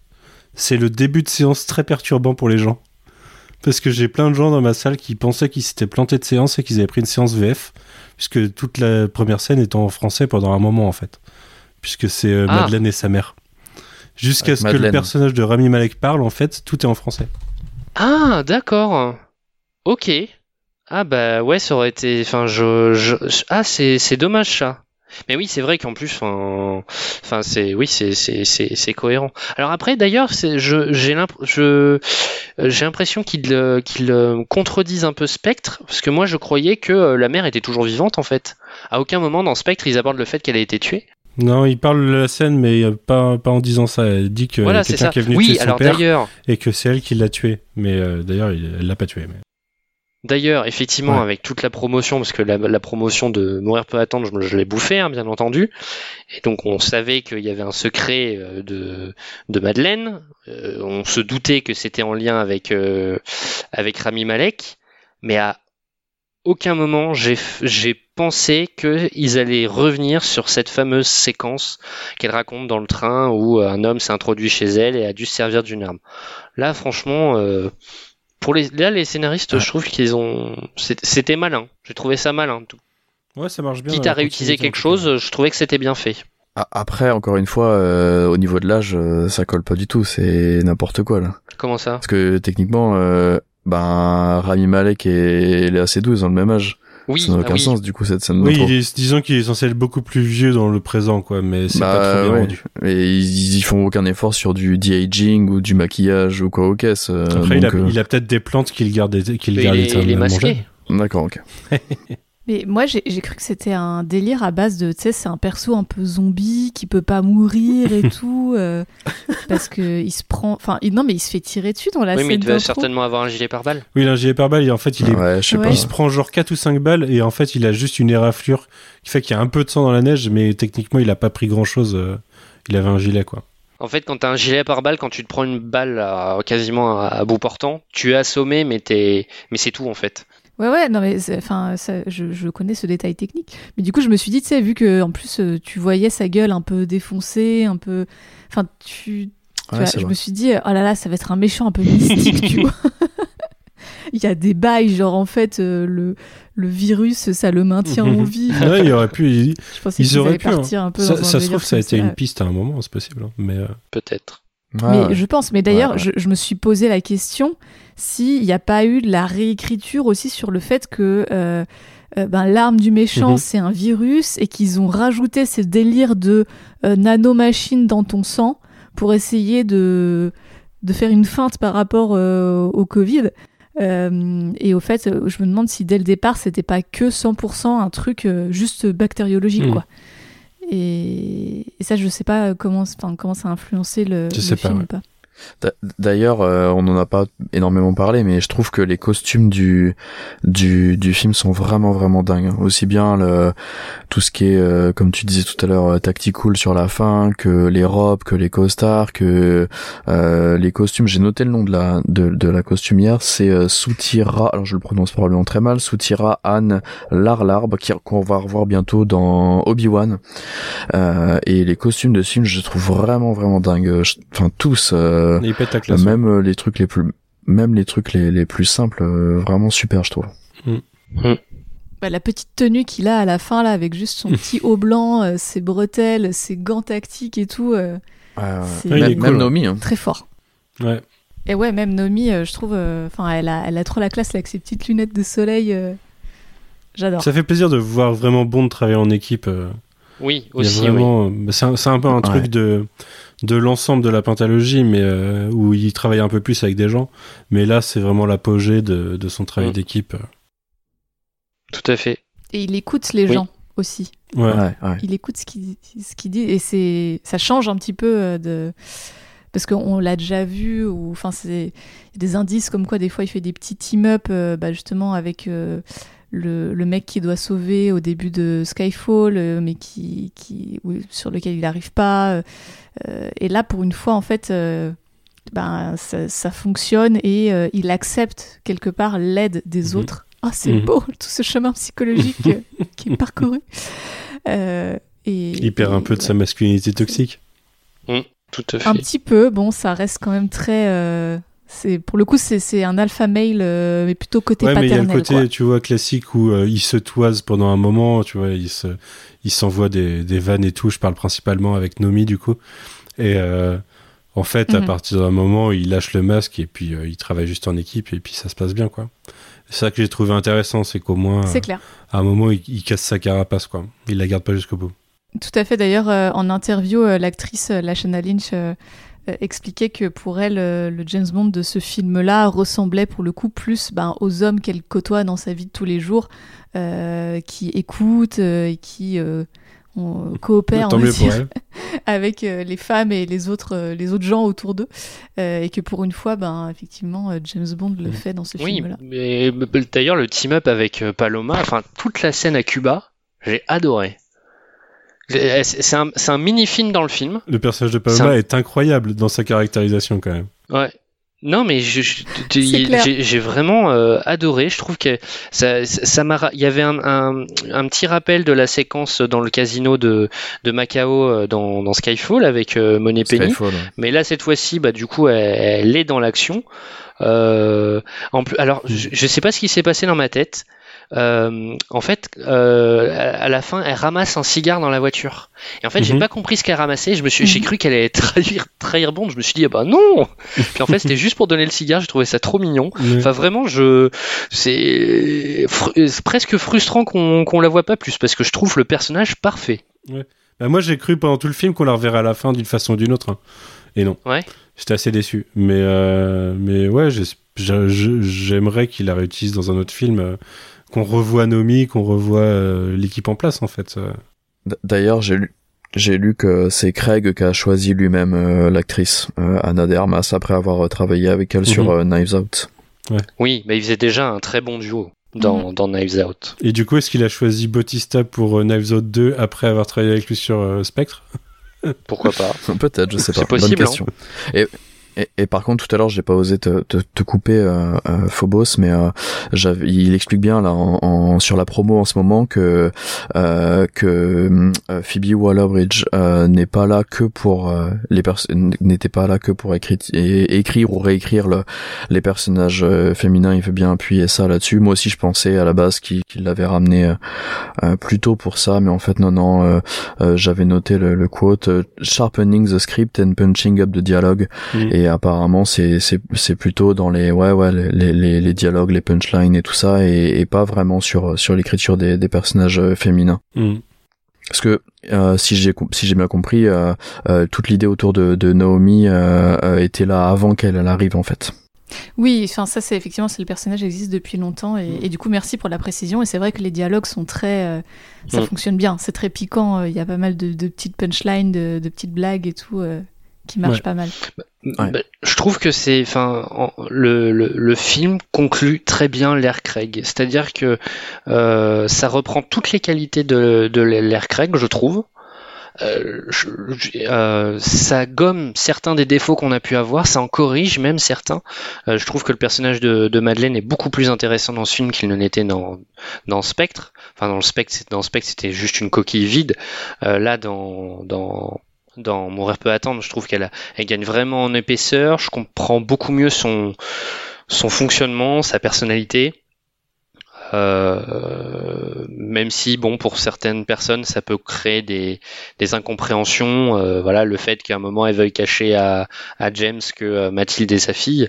Euh, bon, bah, c'est, il y, y a une ligne de dialogue euh, quelques temps après euh, entre elle et, et sa fille qui, qui justifie très bien. hein, fait tout pour, pour la survie et, également, du coup, pour protéger sa fille. Et le fait de ne pas impliquer James, euh, ça, ça part par là, parce que c'est pas du tout si, euh, s'il va pouvoir s'impliquer en tant que en tant que père pour le coup.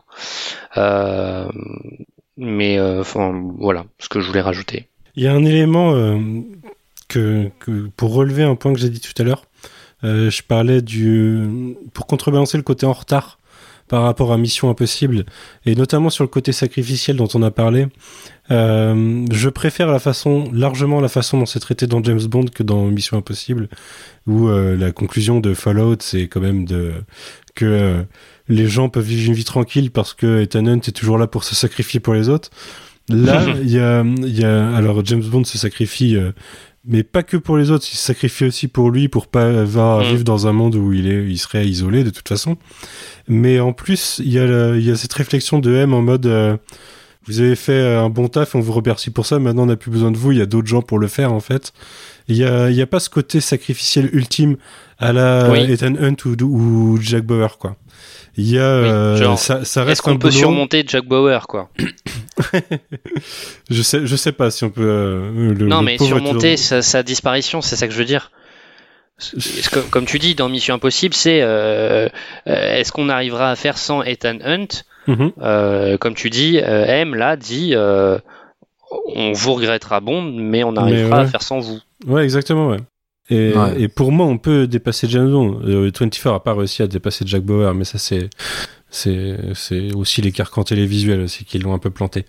Mais, euh, mais pour moi, là, l'univers s'est placé d'une, de telle sorte que oui, euh, on peut dépasser James Bond dans son univers. On peut, euh, on peut re- revenir à cette idée que, bah là, ce serait pas James Bond qui, le nom de James Bond qui se passe, mais que son boulot, euh, bah, il se passe d'agent en agent, quoi. Et Ouais. euh, je sais pas si quelqu'un a regardé autour de la table. Moi, il y a une série que j'aime beaucoup, une série britannique qui s'appelle Spooks, MI5 en français, euh, qui, euh, qui est une série d'espionnage. euh, début des années 2000 jusqu'aux années Oui. 2010 à peu près, puisqu'il y a doit y avoir 10 saisons, je crois, euh, qui est vraiment très bonne et qui a ce parti pris de bah, régulièrement en fait les personnages principaux euh, soit ils meurent, soit ils finissent euh, ils finissent dans, de, à, de- à devoir partir en fait. Ils sont remplacés par des nouveaux qui au bout d'un moment vont probablement mourir ou, ou se faire remplacer parce que c'est juste la vie de l'espionnage aussi en quelque sorte quoi. C'est des fait. mecs qui sont là pour euh, des missions et ils sont pas forcément là pour rester et sauver le monde tout le temps. Mm. C'est marrant d'ailleurs parce que Mission Impossible, le premier, il part quand même du principe que le héros des Missions Impossibles qu'on connaissait jusque-là, la série, c'est le méchant et au final c'est un nouveau héros qu'on va découvrir.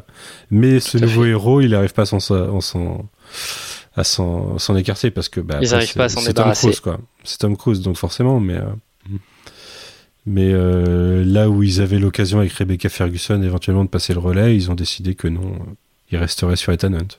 Bah, on verra bien ce que va donner le, le diptyque euh, mission des, des, des missions impossibles qui va suivre. Ouais, ouais, ouais, ouais. Mais moi, par contre, Euh, bah, je sais pas, tu vas poser la question, je pense, mais.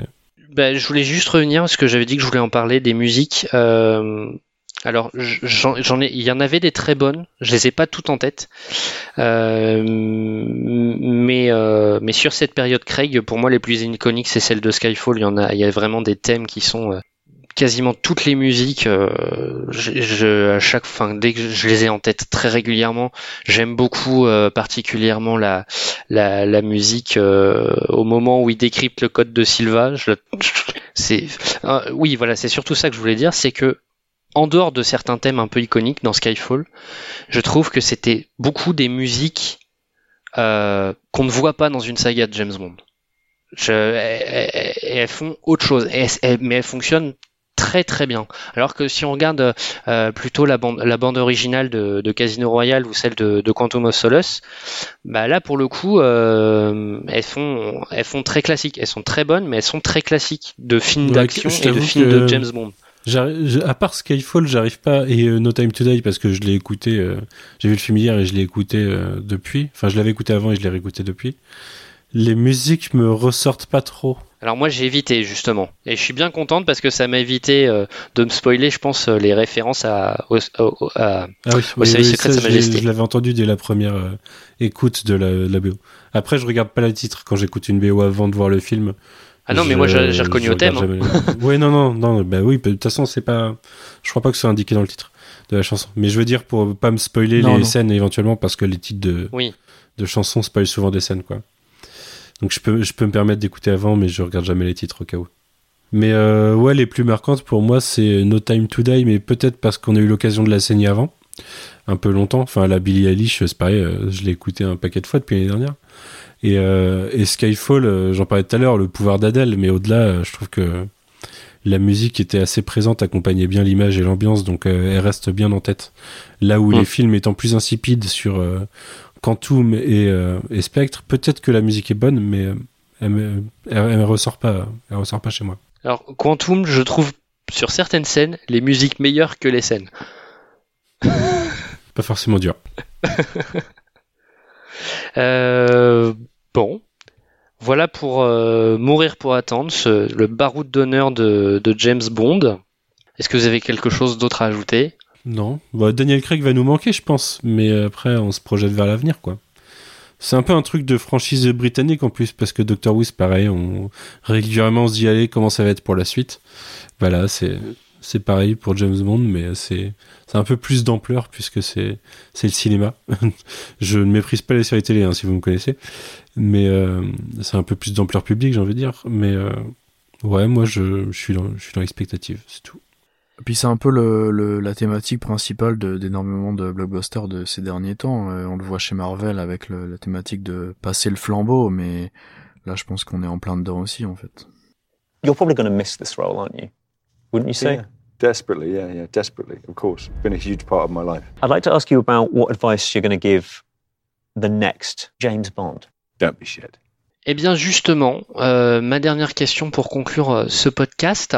Quel avenir euh, voyez-vous euh, pour la franchise? Est-ce que vous avez déjà imaginé euh, des castings, des réalisateurs? Est-ce que vous avez des idées de scénario? Allez-y, c'est le quart d'heure de folie, le quart d'heure spéculatif. Phobos, qu'est-ce que tu as à nous dire sur ce, sur ce plan-là? Est-ce que tu as des attentes, par exemple, pour la suite? Alors, du, du coup, oui, en fait, je suis très curieuse euh, de voir comment est-ce qu'ils vont réinventer une nouvelle fois James Bond, parce que euh, à chaque fois qu'il y a un nouveau James Bond, on sent qu'il y a quand même plus ou moins une rupture dans, le ton, dans ce qu'ils essayent de raconter. Euh, et donc là, je suis honnêtement très très curieuse de voir qu'est-ce qu'ils vont nous proposer et un peu comment ils vont s'en sortir. Parce que voilà, en plus c'est c'est la première fois où il y a vraiment cinq films qui se suivent, où ils ont voulu explorer la psyché de James Bond. Euh, donc je ne sais pas s'ils vont faire le choix de continuer comme ça à raconter en fait une histoire qui se suit sur euh, vraiment euh, plusieurs épisodes ou pas. J'imagine que le prochain film James Bond, ça sera pas pour tout de suite. À mon avis, ils vont prendre quand même un petit peu, au moins quelques années pour pour choisir une nouvelle personne, pour se relancer dedans, etc. Et, et je suis honnêtement très curieuse de voir dans quelle direction ils vont amener tout ça, euh, parce que euh, rien que si on regarde le cinéma d'action aujourd'hui, pour moi, il n'y a pas eu d'énormes révolutions en termes de rupture de ton euh, depuis l'ère Nolan instaurée depuis euh, 2005. Euh, pour moi, on est encore un petit peu là-dedans. T'as bien John Wick qui est passé par là, mais ça commence déjà à être un petit peu daté. Donc, je, je- honnêtement, je sais pas trop où est-ce qu'ils vont aller puiser leurs inspirations. Euh, et, mais de toute façon, à partir du moment où il y aura un nouvel acteur, une nouvelle tronche pour ce James Bond, ils seront forcément obligés de nous proposer quelque chose d'un petit peu nouveau.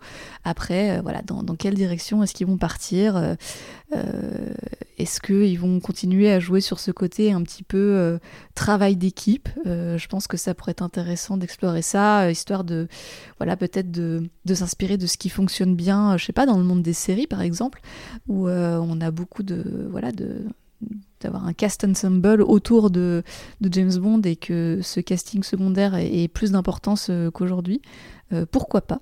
Euh, Voilà, et après, en termes de, de fancast, voilà, je sais qu'il y a beaucoup de noms qui circulent. on a beaucoup parlé d'Idris Elba à une époque, mais bon, aujourd'hui, l'acteur a quand même quasiment le même âge que Daniel Craig, donc je pense que ça, ne sera pas pour lui. Et, j'espère honnêtement qu'ils iront chercher quelqu'un de pas hyper connu comme Daniel Craig l'était à l'époque. En tout cas, il n'était pas très connu sur du grand public.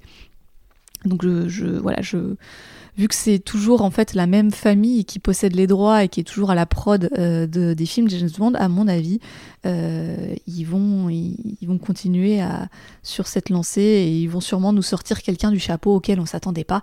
Euh, donc, donc voilà, enfin, en tout cas, moi j'espère qu'ils feront ça parce que les noms qui circulent actuellement, euh, c'est pas ouf. Enfin, voilà, un énième mec tiré de Game of Thrones, pff, ouais, ok. Vu, ça, ça, ça, ne m'intéresse pas.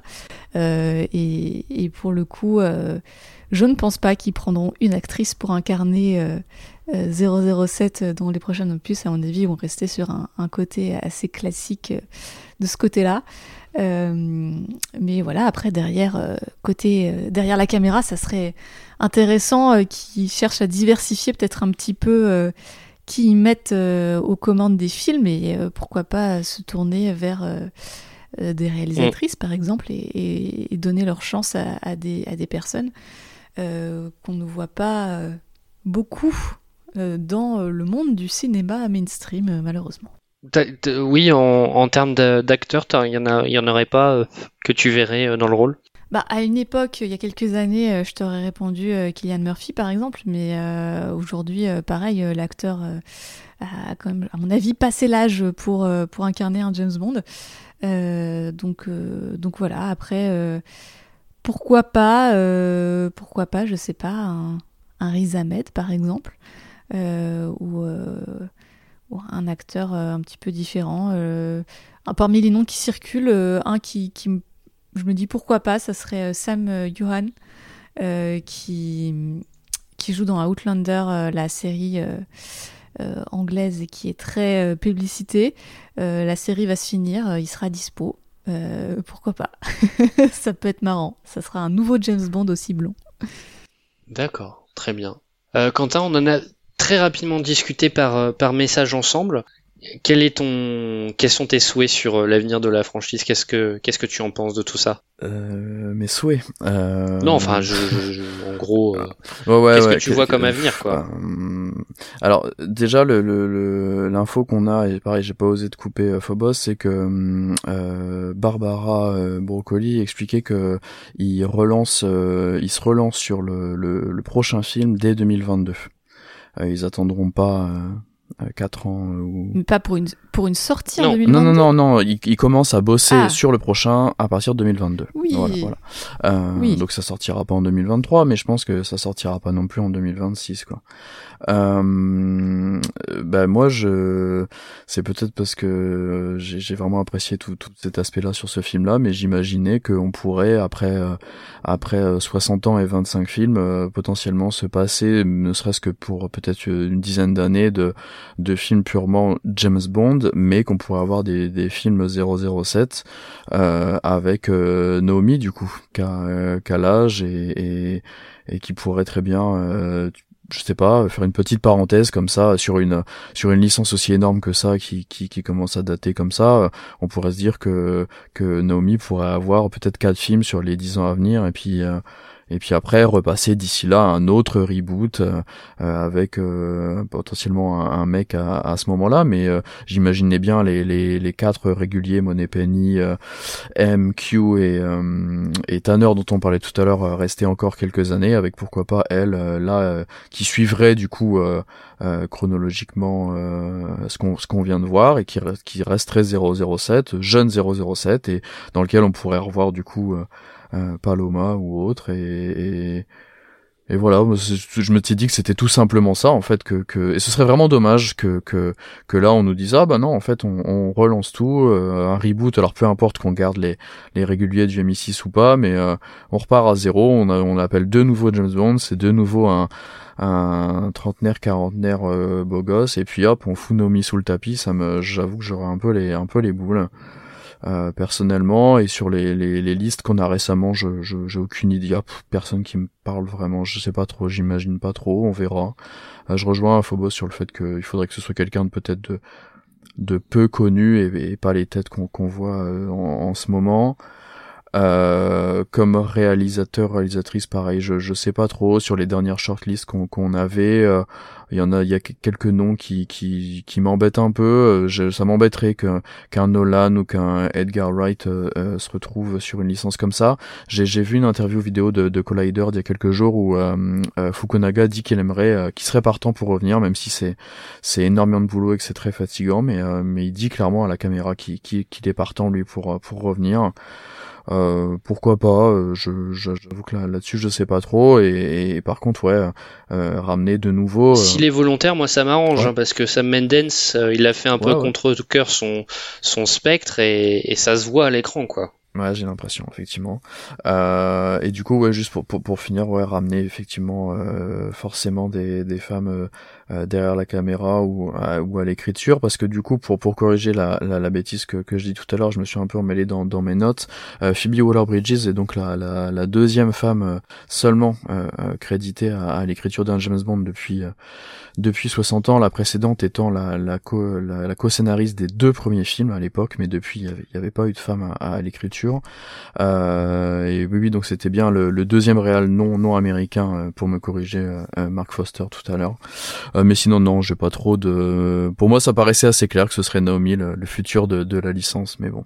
Ben oui, mais comme je t'ai dit par message, le film se termine concrètement par un carton disant James Bond reviendra. Donc oui, mais James Bond reviendra, ça me paraît. Tu vois, pour, moi, je vois ça genre quelque chose genre euh, James Bond reviendra. Oui, un jour on aura un autre James Bond, ça je veux bien l'entendre, mais mais pas pas forcément dans trois ans avec un, un, nouveau beau gosse trentenaire. c'est comme si à la fin d'Endgame, on nous avait dit Iron Man reviendra. Bah ouais, un de ces quatre, on aura bien un autre Iron Man, peut-être dans, dans 10 ans, dans 15 ans, tu vois, euh, ou, ou même dans ou même dans 3 ans avec euh, avec euh, Riri Williams, tu vois, Iron Man reviendra. Tu sais, ça me paraissait être un, terme générique, genre James Bond reviendra, ok. Et puis c'est un peu pour calmer les les les, les fans cinquantenaires énervés de, de du côté woke du, bah, du, du film peut-être ce, ce carton, je sais pas, mais J'aurais trouvé plus intelligent et plus subtil de mettre 007 reviendra. Ah, ça aurait été, ça aurait été, ouais, plus clair. Plus... Parce que, parce que là, ça laissait, ça laisse, ça aurait laissé la porte ouverte à, aux deux possibilités. Soit on se concentre un peu sur Nomi, soit effectivement on fait revenir James Bond. Mais en disant 007 reviendra, on se laissait plus de marge. Ouais, c'est vrai. c'est peut-être mon côté euh, trentenaire qui veut que les choses avancent et tout, hein, je sais pas, hein, mais ouais, je, je, croise les doigts pour que Naomi reste, tout simplement. Ouais. Et toi, Manu? Bah écoute, je suis 100% d'accord avec Quentin. vraiment, je suis 100% d'accord avec Quentin sur tout ce qu'il a dit. Euh, ça serait vraiment un gâchis d'avoir introduit des personnages cool et de reboot derrière sans leur donner leur chance. Euh, je pense vraiment qu'il n'y a pas besoin en fait de reprendre James Bond et que Nomi et le reste des agents 00 et de le reste du MI6 sont générateurs d'histoire sans avoir besoin de de repartir sur du déjà vu d'un personnage en fait parce que à partir du moment où tu as un peu tout dit, euh, quel est l'intérêt à faire revenir ce, ce, ce dit personnage En fait, il y, en a pas pour moi. Euh, en plus, euh, d'un point de vue euh, industriel, pour moi, euh, le rachat par Amazon de la MGM, ça ouvre des portes d'un service de streaming euh, clé en main, quoi. Si t'as besoin de faire une série un peu, parce que le, enfin, le mélange d'univers cinématographique et série, on a Disney, on a Star Wars, on a Warner qui le fait avec euh, HBO Max, euh, Prime avec James Bond, ça serait pas déconnant, quoi. Vraiment, euh, un- avec euh, du, du Jack Ryan en mieux, du coup. Mais, Ouais, euh, alors, mais la juste, juste sur la le côté streaming, j'espère qu'Amazon n'a pas trop pris ombrage du fait que à chaque interview, Daniel Craig dit merci à Universal d'avoir résisté à l'envie de mettre notre film sur une plateforme de streaming. À il a, chaque il a- ouais, mais il a interview. raison. Il a raison et je pense que Jeff peut Ah, comprendre. je suis d'accord avec lui. Jeff, Mais, euh, Je- Jeff est intelligent et peut comprendre ça d'un point de vue business, tu vois, parce qu'il sait que le, le ciné ça rapportera plus. Mais le, le streaming, son avantage, c'est que tu peux développer une histoire consistante sur euh, 8 heures de 8 heures d'histoire, quoi, et euh, faire des des allées venues de personnages, introduire des nouveaux personnages pour le ciné après. Euh, Marvel le fait très bien en ce moment. Euh, introduire- avoir introduit des personnages au ciné et les développer dans les séries, euh, c'est, ça, ça, on le fait un peu trop, mais on le fait. HBO Max nous sort du Peacemaker, on sait pas pourquoi, mais on va l'avoir. Euh, Parce que John Cena, Ouais, ouais, non, pas, mais, mais pourquoi pas, hein, pourquoi pas, tant qu'il y a un public à la rigueur, pourquoi pas. Mais, ouais, enfin, vraiment, ce serait trop un gâchis. Enfin, Nomi, Oui, elle oui, est non, cool. je suis d'accord avec vous, les mecs, elle hein. est cool, il y a d'autres agents qui ont l'air cool. Euh, Il y, a, il y a probablement euh, plein d'histoires à raconter. Euh, si je devais réfléchir à qui pour le faire, que ce soit au cinéma ou à la télévision, moi je pense, je sais pas si vous connaissez Hiro Murai, qui est un réal qui a bossé pas Ouais, mal grave. sur Atlanta, sur Barry, qui a bossé beaucoup avec euh, Donald Glover. Euh, c'est lui qui a réalisé Gua, Gua- Guava Island, qui a réalisé son clip This is America. Euh, c'est un peu une brute. Regardez Barry dans, si vous voulez un peu voir, et Atlanta aussi pour un autre style, mais mais Barry, il y a de l'action aussi. Il y a pas que, il y a pas a que du côté euh, du côté Hiro Murai classique de de Atlanta qui est qui est c'est un style en soi quoi. Mais euh, vraiment, c'est un pur réalisateur. Euh, J'aimerais bien, euh, à la rigueur, Phoebe Waller-Bridge à l'écriture, elle a écrit du- des bonnes séries d'espionnage. hein. Elle a écrit, euh, merde, Killing Eve. Ça doit être elle qui écrit la saison 1, la saison 2, je suis pas sûr, mais euh, c'est elle qui écrit la saison 1. Euh, sinon, en autre idée de réal, mais là purement pour le cinéma, et ça serait pour arracher le pansement, j'ai déjà cité, Christopher Nolan. À un moment, Bien faut qu'il arrête de dire que, enfin, faut qu'il arrête, il arrête de faire croire qu'il veut pas réaliser James Bond. Il fait que ça. Donc, euh, donc je sais pas, faites-le, euh, concrétisez. Euh, je sais pas s'il récupérait, enfin, il, ferait, il pourrait faire ça avec son frère éventuellement, et ils- en duo, ils font des bons trucs. Avec Lisa Joy éventuellement aussi, quoi. Quand ils font des trucs euh, un peu dans leur, un peu séparés, c'est moins bien que quand ils sont tous les trois. Euh, et ouais, non, sinon, en fait, j'ai pas envie de revoir James Bond. Je suis désolé. j'ai pas, pas tout de suite, quoi. Dans 15 ans, si vous voulez, mais en attendant, laissez-nous respirer avec d'autres personnages. Je... Et c'est, c'est complètement contradictoire de j'aimerais bien revoir Jack Bauer un jour, tu vois. Je sais qu'il est dans une prison russe depuis quelques années. J'aimerais bien le revoir. Euh, parce que ce qu'on nous a fait de 24 à côté, c'était nul. Mais, euh, mais en même temps, je me dis que s'ils avaient fait, s'ils avaient introduit des bons personnages de 24 qu'ils avaient développés par la suite, je l'aurais, je l'aurais accepté. C'est juste qu'ils l'ont pas fait.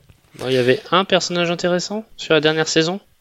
Sur euh, la saison Legacy ou sur la saison 9 Non, la saison 8 C'est- Le personnage d'Ivan Tra- Strahovski C'est la saison 9, ça. La saison 9, pardon. Ouais, ouais, non, mais je suis d'accord, je suis d'accord, mais c'était une saison de 12 épisodes déjà, et puis bon, il n'y a pas eu de suite.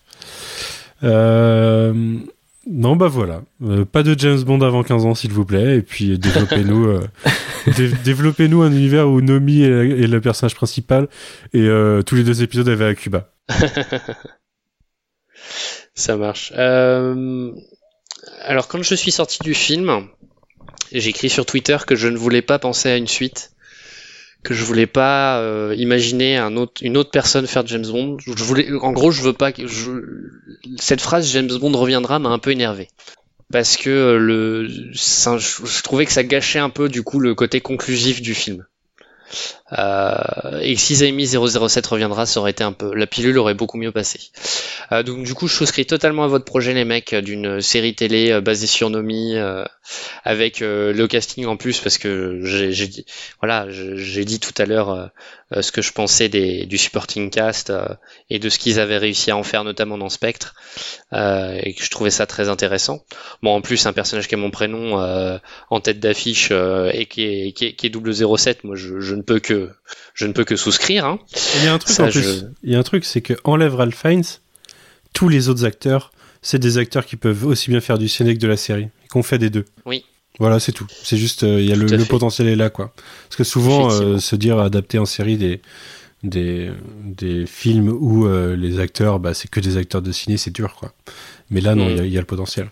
Effectivement, effectivement. Après, le temps de, de, de digérer un peu euh, No Time to Die, euh, je me suis prise à m'imaginer une suite potentielle, donc qui prendrait la forme d'une trilogie avec un réalisateur différent et euh, par contre le même acteur.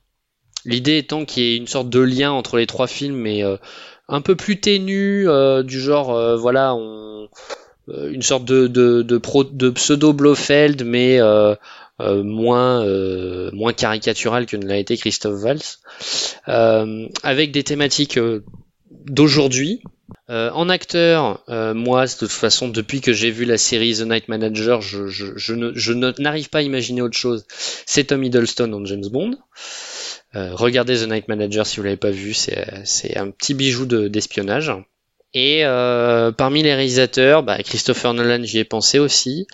Euh, j'avais j'avais pensé à qui? Euh, je- euh, Gareth Edwards, réalisateur de Rogue One, parce que Rogue One a un côté espionnage, donc je me suis dit pourquoi pas. Et j'avais pensé à quelqu'un d'autre, mais je ne sais plus. Mais je suis d'accord aussi avec vous trois quand vous dites que ce serait bien d'avoir des réalisatrices aussi. Alors là, le point, ils vont péter un plomb le jour où ça arrivera. Quand tu auras une réalisatrice? Ouais. Alors attends, imagine Et imagine Jean-Michel une série il va pas s'en remettre. 007 avec Nomi, avec une showrunneuse. Bah, Philly Waller-Bridge. Philly Waller-Bridge, elle peut très bien faire ça. hein. Ouais, c'est ça. Bon, bah, il faut que j'écrive à Barbara. Brocoli. Faut que je lui dise qu'il faut qu'elle fasse ça. Et puis à Jeff euh, pour qu'il finance ça comme il a réussi, comme il a financé la fin de The Expense. Tu crois tu- tu crois qu'elles en ont jamais parlé? Euh, Bah, si, je pas dans une salle, euh, Phoebe, Phoebe Waller-Bridge et, et Barbara Broccoli et peut-être euh, euh, Dashana Lynch et qu'elles se seraient pas posé la question. Moi, ça Bah, me paraît très dommage de pas s'être posé la question. Je, je, je, je, je le souhaite, euh, je le souhaite ardemment.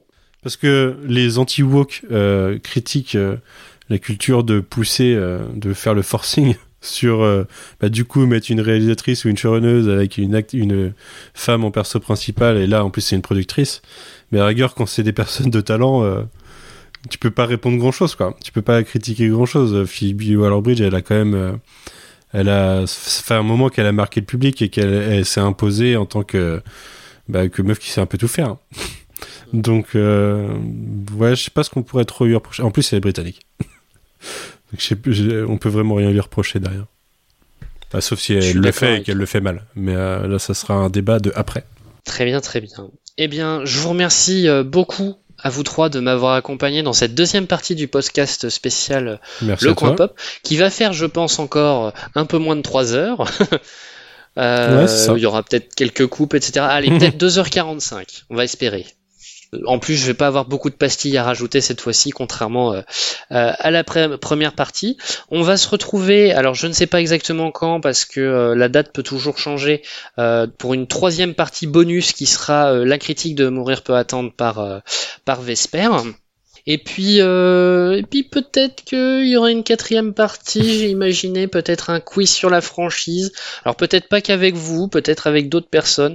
Voilà, je, je, je, je ne sais pas. C'est, une réflexion que je, que j'ai eue euh, pour moi-même. Je me suis dit que ce serait toujours rigolo. Voilà. Euh, Phobos, est-ce que tu as une actualité particulière à mettre en avant pour conclure cette émission?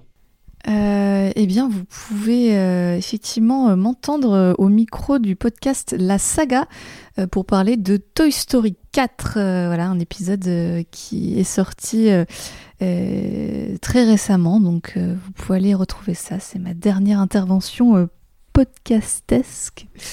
Euh, voilà, sinon, euh, actu assez calme de mon côté. Bah, toujours euh, sur le podcast de l'Outrider, sinon. Euh, oui, même si là, on n'a pas fait de, de numéro depuis un, un certain temps. C'était la Haute République le dernier, je pense. Mais euh, ça va- Oui, effectivement. C'était très bien. Euh, mais ça, ça, ça devrait euh, se réactiver, euh, bien sûr, euh, sur cette fin d'année, puisque de nouveau, on va avoir euh, des séries et autres à se mettre Bon, sous la bah, dent. super. Il faut qu'on discute Pirates bientôt, Constance, de toute façon. Tout à super, fait. super.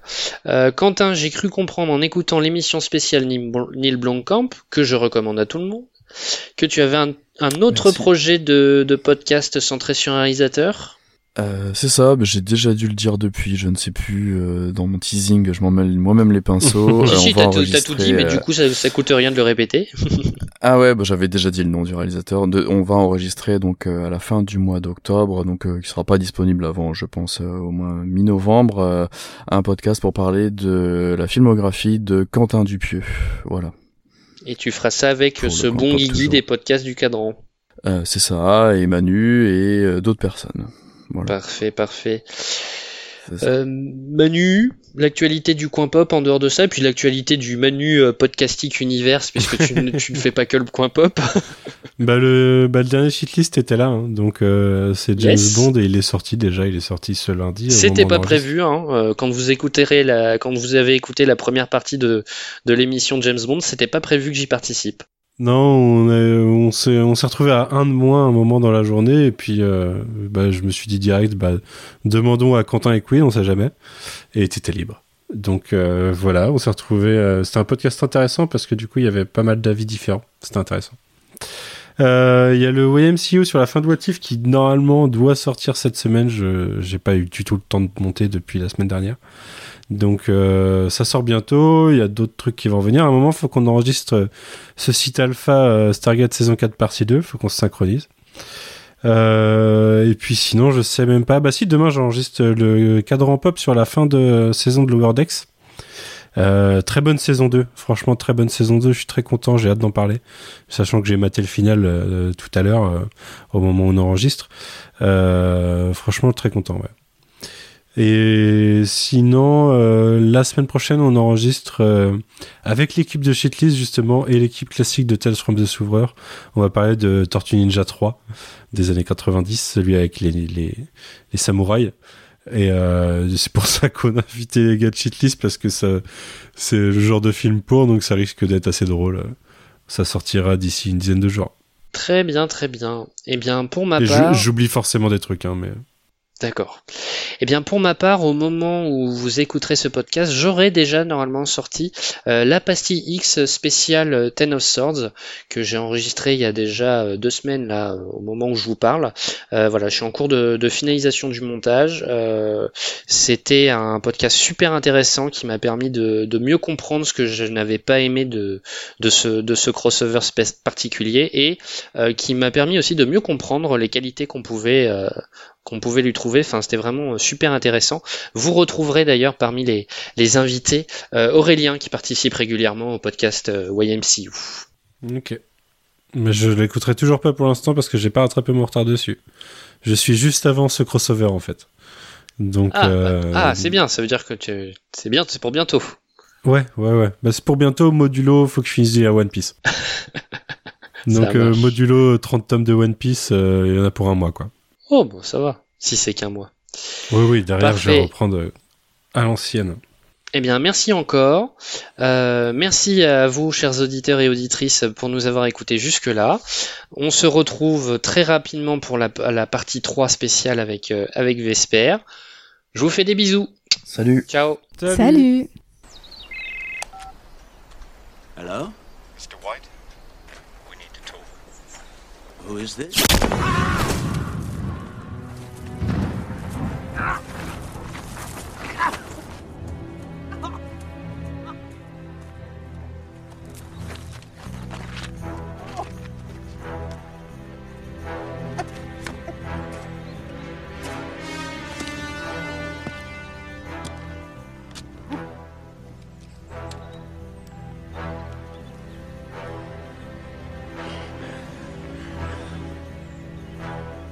name's Bond.